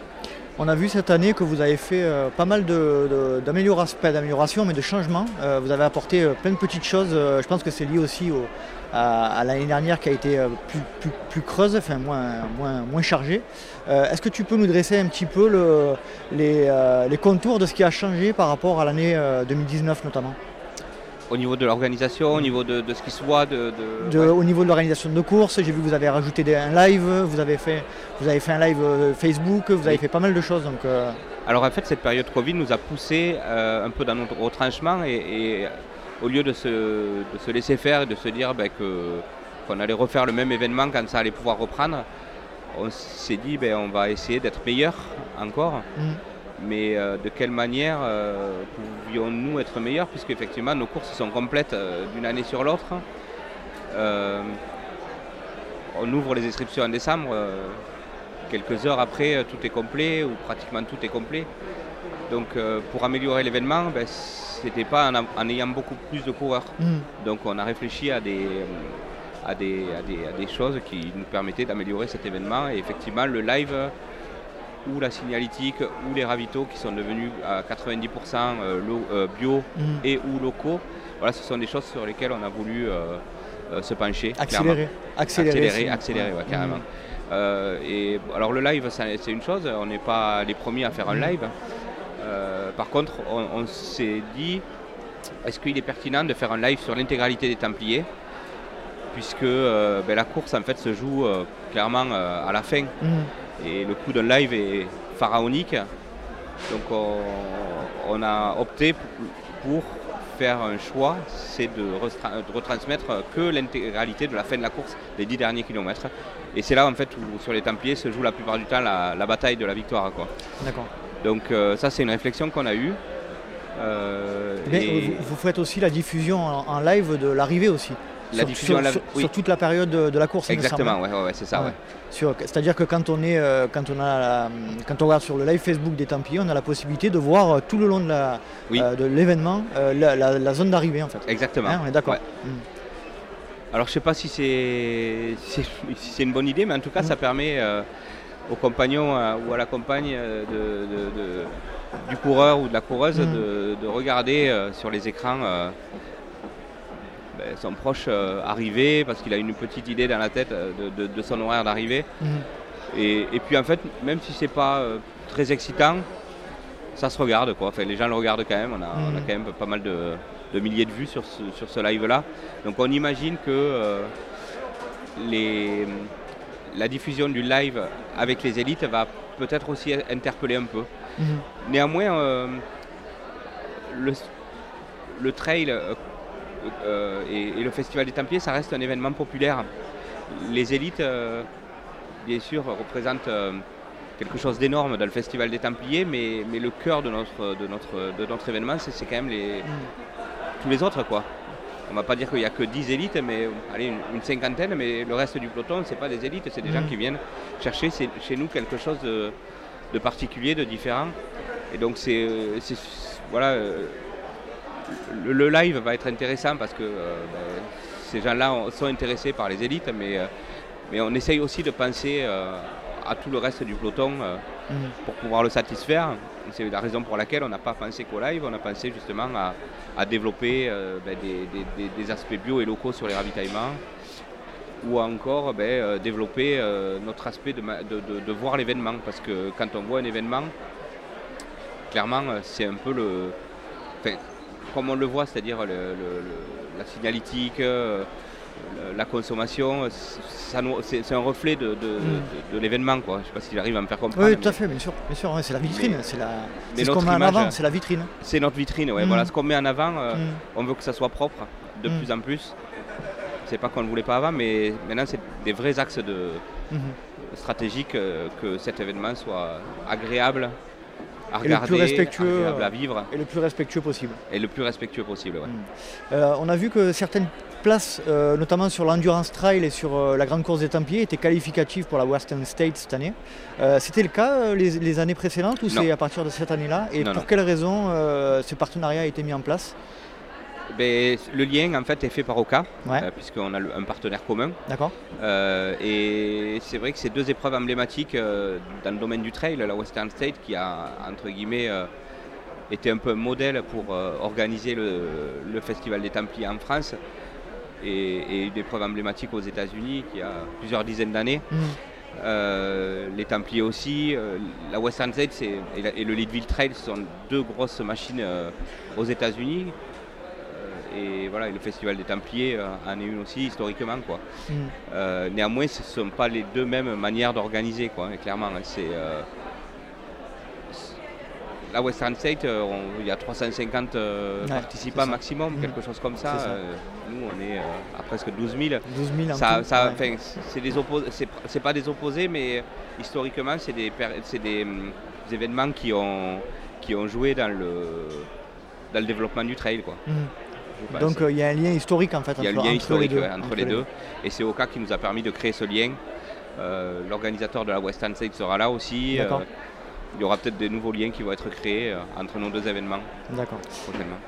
Tu parlais tout à- juste avant de, de petits événements de 300-400 per- coureurs. Euh, vous avez décidé euh, récemment avec Gilles et Odile et toute l'équipe de, de lancer un événement euh, un peu plus intimiste. J'ai oublié le nom, je suis désolé. Tarn Trail Valley. Tarn Trail Valley et qui aura lieu en mai C'est ça. 2022 et qui sera limité à 450 cou- 400 coureurs, je crois. C'est ça, 400, ouais, tout. Et qui est un ultra et qui se veut plus intimiste et plus. euh, euh, plus, euh, ouais, plus, Rustique. plus- plus rustique, voilà. Voilà, Est-ce que tu peux nous parler de, de- de- la, Alors- la- la raison qui a poussé à, à organiser ça et puis nous décrire un peu l'événement? Euh, alors ça, c'est un projet vraiment porté par Gilles, Ouais. Qui a hum, souhaité euh, créer un Sam Miles, euh, voilà, qui souhaitait depuis, depuis des années euh, créer un Sam Miles. Et le parc naturel régional des Grands Cosses, en fait, nous a euh, demandé de valoriser un nouveau sentier, un nouveau GR. Et la meilleure, la meilleure, euh, la meilleure manière de le valoriser, c'était euh, ben, un événement. Donc, euh, ben, ces Sam Miles, en fait, ce sont euh, se sont adaptés à cet événement. Enfin, clairement, Mhm. on, a, on s'est dit, ben, voilà, c'est sur cet événement qu'on va faire Sam Miles. Mhm. Et, mais par contre, on a voulu quelque chose, puisque c'était une demande du Parc naturel régional des Grands Cosses, quand même, donc un acteur euh, Mhm. incontournable de, de- de la biodiversité, du respect de l'environnement. Donc on a voulu donner un caractère très, très rustique à cet événement. Donc euh, sans tout ce qu'on peut voir maintenant sur les événements, euh, sans, sans grosse signalétique, sans partenaire euh, énorme, enfin voilà, quelque chose de, de- de beaucoup plus humain quoi. Mm. Et, et en fait de peut-être beaucoup plus originel que ce que mon père avait vu euh, aux États-Unis lors du Leadville euh, que, voilà, ou de la Western State. On va pas parler pour, pour lui, euh, pour Gilles ni pour Odile, mais est-ce que tu as la sensation que euh, il regrette, pas qu'il regrette, mais qu'il aurait aimé garder euh, quelque chose de plus, euh, de plus semblable à ce qui était originellement vu aux États-Unis, quelque chose de plus petit. et c'est aussi par le biais de ce nouvel événement qu'il revient un peu aux sources. C'est ça C'est ça un peu l'idée Je pense pas que c'est un regret, je pense que c'est une manière de pouvoir proposer deux choses complètement différentes. Mhm. Voilà. Euh, ils ont une euh, profonde euh, passion pour les Templiers comme ils sont aujourd'hui, Mhm. mais ils ont aussi de vivre quelque chose d'autre. Donc c'est même pas, euh, je pense pas que ce soit un regret, je pense que c'est plus euh, l'idée de se dire on va proposer deux formats qui sont euh, pas aux antipodes, parce que quand même justement sur les Templiers on reste quand même une, une épreuve assez rustique, même Mhm. si on est marketé, même si on a des gros partenaires, on essaye quand même de rester dans, dans une épreuve populaire avec Ouais. la découverte du trail pour tous. Mhm. Voilà, donc ça sera pas du tout le même événement, mais, euh, mais ça sera un événement qui sera différent. Un petit peu comme l'hivernal des Templiers est un événement qui est complètement différent aussi de- du festival des Templiers, qui est Mhm. beaucoup plus intimiste, Mhm. qui est euh, beaucoup plus local aussi, avec, euh, avec des coureurs qui viennent quand même beaucoup plus de l'Aveyron que, que le festival des Templiers. Mhm. Qu'est-ce qui te satisfait le plus? Je sens que euh, ça va être compliqué à répondre à cette question, mais qu'est-ce qui te satisfait le plus là aujourd'hui Là, là tu es dans le salon des Templiers, euh, tu revis euh, l'événement euh, après un an d'arrêt. Euh, c'est quoi ta plus grande satisfaction là? Alors ma plus grande satisfaction, c'est de voir les sourires des gens. Donc Ouais. dès qu'on sort du salon, dès qu'ils enlèvent le masque, de voir en fait qu'ils sont heureux. Mm. Ils sont tous allongés dans l'herbe, ils profitent avec leurs enfants. Euh, j'ai jamais vu autant d'enfants sur les Templiers, j'ai jamais vu autant de, de chiens aussi. On a vu Ah ouais, alors là, les chiens. des euh, chiens, des bergers année, australiens partout, Les bergers australiens, c'est le, le labra- le nouveau labrador. hein. C'est ça, exactement. le berger australien est devenu le chien officiel du trailer. C'est ça. C'est hallucinant. hallucinant. J'en ai même un moi Ah bah voilà, depuis quelques mois. Je- et euh, donc euh, de voir tous ces gens, euh, c'est juste un bonheur. Et, et de voir les exposants, les partenaires, les prestataires heureux de pouvoir réorganiser, ben, ça c'est ma plus grande satisfaction. Et après, bien sûr, ben, le résultat, parce que ben, le Festival des Templiers aurait pu régresser en deux ans, on aurait pu euh, aussi se dire, ben, on verra ce qui va se passer. Mais en fait, on a on continue à travailler et le résultat est que ben, on a euh, le Ça a été plus grand bénéfique. nombre de Ça a été coureurs. bénéfique pour vous, pour, pour vous cette période aussi quoi. Ah ouais, ouais, ouais, ouais. Mm. Oui, parce que ça nous a permis de nous remettre en question Mm. sur certains points et, et de continuer quand même à travailler. On n'a pas lâché en fait, on n'a rien lâché, on s'est dit ben, on continue mais on se donne des nouveaux axes, des nouvelles stratégies en termes de développement. Et voilà, donc euh, les partenaires nous suivent, les partenaires privés, on en a des nouveaux, euh, les, les collectivités nous suivent encore plus. Mm. Les coureurs, ben, on a une demande qui est euh, énorme. Le salon, aujourd'hui, c'est le seul salon en France à ne pas subir de, de- de récession. Euh, on était, enfin, j'ai été sur le salon du TMB, euh, il y avait deux fois moins d'exposants. Le salon de Paris, trois fois moins d'exposants.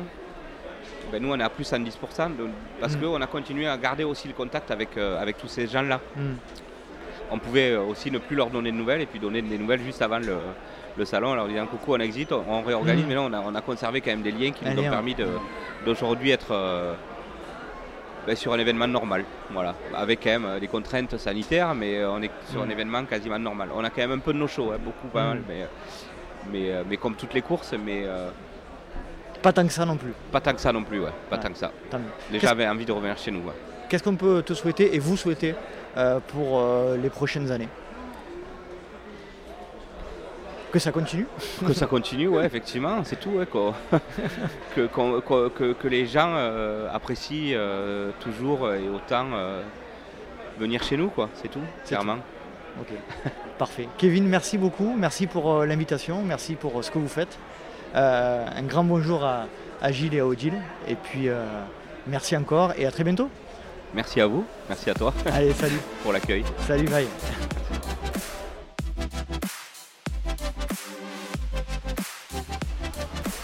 Je suis avec monsieur Alexis Berg. Salut Alexis, ça fait plaisir de te retrouver. Comment vas-tu? Ben, ça va très bien.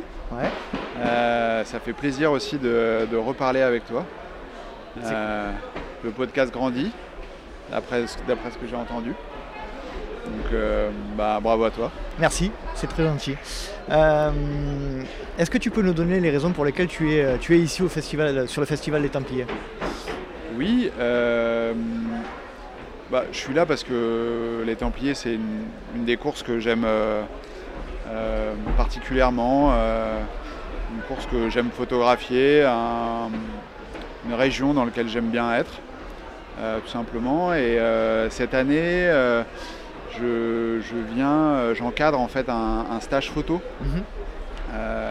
avec des huit photographes stagiaires donc, qui, sont pendant 4 jours euh, ici, euh, photographie avec moi et avec euh, un autre photographe, David Gontier.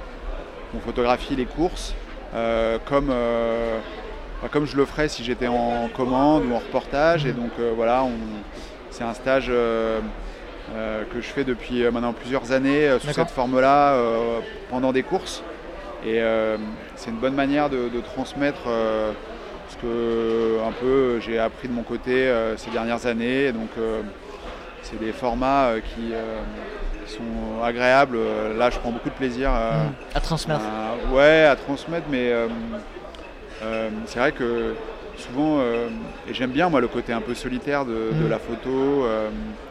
De temps en temps, avoir comme ça une petite équipe, c'est agréable aussi mais tu ne verrais pas le faire tout le temps. quoi. T'aimes bien ton côté aussi euh, un peu. Euh, j'adore, euh, j'adore me retrouver seul dans une course, dans un endroit que je connais pas, dans l'inconnu de, ce genre de situation.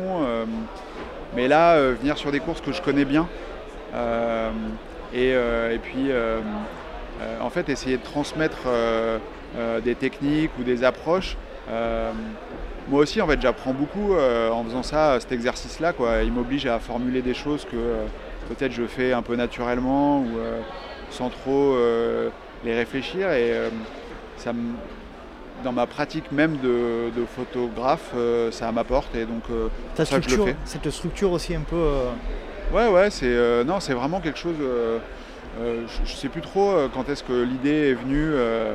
ça fait quelques années que je je fais ça et, euh, je trouve que c'est euh, un, format qui, est cool et je crois les photographes euh, stagiaires ils sont toujours assez contents.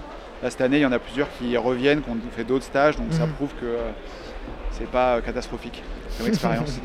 c'est cool. Est-ce que tu pourrais nous donner ton premier souvenir des Templiers? Oui, mon premier souvenir des Templiers. Je pense que mes premiers Templiers, c'est 2016. Mhm. Euh, j'ai mis du temps à venir aux Templiers parce que euh, pendant longtemps, j'allais au Grand Raid. Euh, et ça tombe au même moment Ça tombe voilà, au même moment. Et donc, du coup, j'avais eu plusieurs projets de suite au Grand Raid. et donc, j'attendais enfin le moment un peu pour enfin découvrir les Templiers. une course dont j'entendais parler évidemment et que je connaissais, mais sans sans vraiment la connaître. Et donc, euh, ouais, 2016, euh, c'était une belle année. je crois que c'est la troisième année là, que je photographie les Templiers. Mhm. et, ouais, c'est une course en fait assez particulière pour moi parce que il se trouve que pendant l'année 2020, à peu près dans les dates du confinement, etc., je, me suis installé euh, pendant plusieurs mois euh, au Rosier. C'est euh, un des villages qui est notamment traversé là, pendant l'Endurance Trail. c'est à côté de Perolo, mhm. donc c'est aussi sur le grand, le Trail des Templiers. Et en fait, ben, je connais très très bien ces sentiers-là, ce coin-là, que j'aime beaucoup. et donc ça fait que voilà, les Templiers, il y a quelque chose de très familier maintenant pour moi. Euh, est-ce que justement, euh, le fait que les Templiers soient une course particulière, historique, euh, qui traverse beaucoup de, villages anciens, avec une très forte connotation territoriale, etc., est-ce que, est que ça, pour le photographe que tu es, donne une saveur particulière à, cette course Ouais, je pense qu'il y a ce mot-là de. c'est une course qui a du caractère. Euh, et ce caractère-là, il, est aligné avec euh, le caractère de ces cosses et de cette région, de ces gorges, euh, qui, même pour les gens qui viennent là, se balader, des touristes, des, gens de passage. On, voit une forme de d'ambiance particulière dans, les ruelles de ces villages. Un peu mystique. Ouais, il y a un peu de mystique, il y a un peu quelque chose de moi vraiment qui m'a fasciné pendant les mois là que j'ai passé ici. je pouvais passer des heures dans les gorges de la Jonte, les gorges du Tarn, sur des points de vue. Il y a quelque chose de, de fascinant mm. dans ces paysages qui est hyper différent de, voilà, des grands paysages spectaculaires des Alpes. on est sur tout à fait autre chose, mais il y a quelque chose de. Peut-être qu'on arrive à, attraper euh, à, l'échelle euh, humaine là, mhm. euh, et qui fait que c'est une course qui tisse autant de liens. c'est peut-être aussi pour ça. Mhm. Il n'y a pas cette espèce de, de, fuite un peu dans les montagnes, etc. C'est une course qui, qui se noue dans, un, dans un lieu, qui se noue autour d'un territoire. Et, mhm. et, ça, ça se sent à peu près à, à tous les niveaux. Ouais. Toi, en tant que photographe, quand tu es sur, sur les Templiers, euh, du coup, euh, comment ça se passe au niveau organisationnel C'est plus simple, plus compliqué J'imagine que ça doit être un peu plus simple que, les courses en montagne, à proprement parler Oui, c'est euh, plus simple au sens. les accès sont moins longs. Mhm. voilà, il y a beaucoup de courses de haute montagne qui nécessitent. je sais pas, il faut faire 1000 mètres de dénivelé positif pour aller euh, à tel sommet, etc. Et donc c'est euh, un, peu plus de, un peu plus de temps d'approche, euh, un peu plus de, d'organisation. Il faut des fois traverser d'une vallée à l'autre, c'est long. là, là c'est assez accessible. Et puis moi, ce que j'aime bien, c'est la richesse un peu au kilomètre carré. Mm. cette richesse un peu à la fois de l'environnement, mais aussi des traces de l'homme et, et de ces sentiers. Moi, je trouve que euh, la manière dont les, dont les sentiers euh, euh, ont été dessinés sur ces balcons au-dessus des gorges de la Jonde, par exemple, mmh. je pense à l'Endurance Trail, là, ce, qui, ce qui relie le rosier au balcon du vertige c'est des sentiers, ils sont, en fait, ils sont magnifiques. je parle juste du sentier, de son, son tracé, la manière dont il vient euh, s'infiltrer euh, parmi euh, des, des, blocs comme ça, de pierre. et ça, moi, pour avoir vraiment beaucoup exploré les environs, donc voilà, un peu plus le secteur Rosier, Perrolo, Jonte, mm. Tarn. moi, je suis, je suis un peu ouais, fasciné et, envoûté par, par ces sentiers. On est, on est, en automne, on est au Templier il fait beau. Euh, je pense que tu dois te languir demain d'aller sur les, sur, les, sur les sentiers pour prendre un peu des, clichés, non? Ouais, ça, va être une, belle, euh, une belle journée, j'en suis sûr. Euh, là, les couleurs sont, sont vraiment très belles. J'ai passé beaucoup de temps au printemps et, et pendant l'été ici. Et, et, là, voir, voir les couleurs, les jaunes, les nuances de jaune, des fois de rouge qui viennent euh, comme ça, en plus, on est encore dans l'espèce de virage, donc on a, euh, on a euh, beaucoup de vert encore, mais mm. des, touches comme ça sur certains types d'arbres, de, feuilles jaunes. On a fait des photos tout vendredi, là, c'était vraiment hyper intéressant pour un photographe. Je suis sûr que c'était aussi hyper beau à vivre pour les coureurs. Demain, tu es sur la, grande course des Templiers ou, tu y seras pas? Si, tu es. Ouais, ouais, la, bah, c'est un peu le clou du spectacle. Euh, ça va être une, belle journée. On va avoir des conditions en plus très différentes de. Là, vendredi matin, on était euh, sous la brume, euh, il y avait une sorte de crachin un peu pendant toute la matinée, il n'y avait pas du tout de vue. Mais du coup, c'était une ambiance aussi hyper intéressante à photographier. demain, il me semble que ça va être beaucoup plus dégagé, ça va mmh. être intéressant, il va y avoir des belles lumières. Donc, ouais, j'ai hâte. Tu as sorti récemment un film qui s'appelle Les Finisseurs, sur les finisseurs de la, de la Barclay. Barclay Marathon euh, aux États-Unis. Est-ce que tu peux nous parler de ce projet-là euh, On n'en avait pas parlé ensemble quand tu étais venu dans le podcast. Je crois que c'était un petit peu dans les tuyaux, mais, euh, mais là, il est, sorti, il est sur la chaîne de l'équipe, il me semble. Est-ce que tu peux nous parler un peu plus précisément de ce projet-là? Ouais, ben en fait, le, le, le film, c'est quelque chose qu'on avait dans un coin de la tête depuis longtemps parce que, en fait, son origine, elle est un peu la même que celle, enfin, que le livre.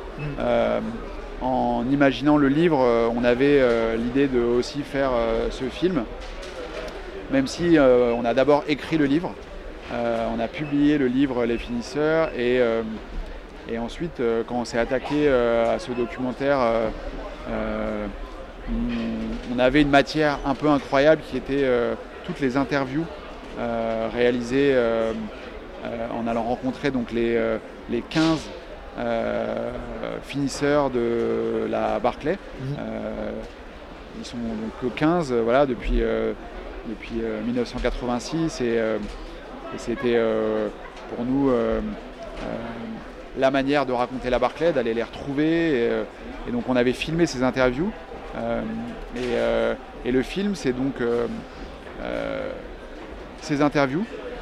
Et c'est quelque chose de très différent. Il y a pas mal de lecteurs du livre qui d'un seul coup ont découvert euh, euh, ces, euh, ces gars-là qui sont des gars mystérieux, un peu des inconnus aussi. Donc c'est, c'est quelque chose de les voir, de les entendre, d'entendre un peu leur, leur voix et leur manière de raconter qui est vraiment intéressante. Et, après, on a filmé aussi cette année la préparation d'un des finisseurs. On a filmé euh, aussi euh, sa Barclay euh, 2021 et donc euh, ça fait un film comme ça qu'on a tissé avec, euh, avec ces, ces matières différentes et qui est, je pense, euh, un très bon euh, complément euh, au film pour ceux qui ont lu le livre ou alors une- un peu l'introduction parfaite pour euh, ceux qui euh, euh, veulent ensuite euh, voilà, lire le livre. Je vais te poser une question un peu bizarre, mais est-ce que tu vois des liens entre euh, la Barclay et les Templiers? J'en vois un assez évident. Euh, la Barclay, elle a été euh, euh, créée par Lazarus Lake, que tout le monde connaît maintenant. L'homme à la cigarette.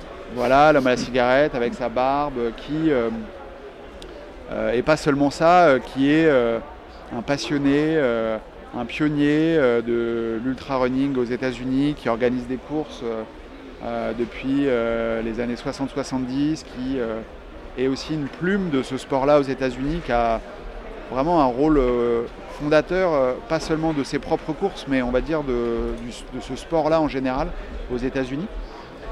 Et euh, le parallèle que je vois, c'est que autant ce sont des personnages extrêmement différents, mais je pense que hum, le rôle est dans l'histoire du développement de ce sport en France est un peu le même pour Gilles Bertrand que celui qu'a pu avoir euh, euh, Lazarus Lake aux États-Unis, c'est-à-dire euh, un passionné, euh, un passionné de course à pied, un passionné aussi d'écriture.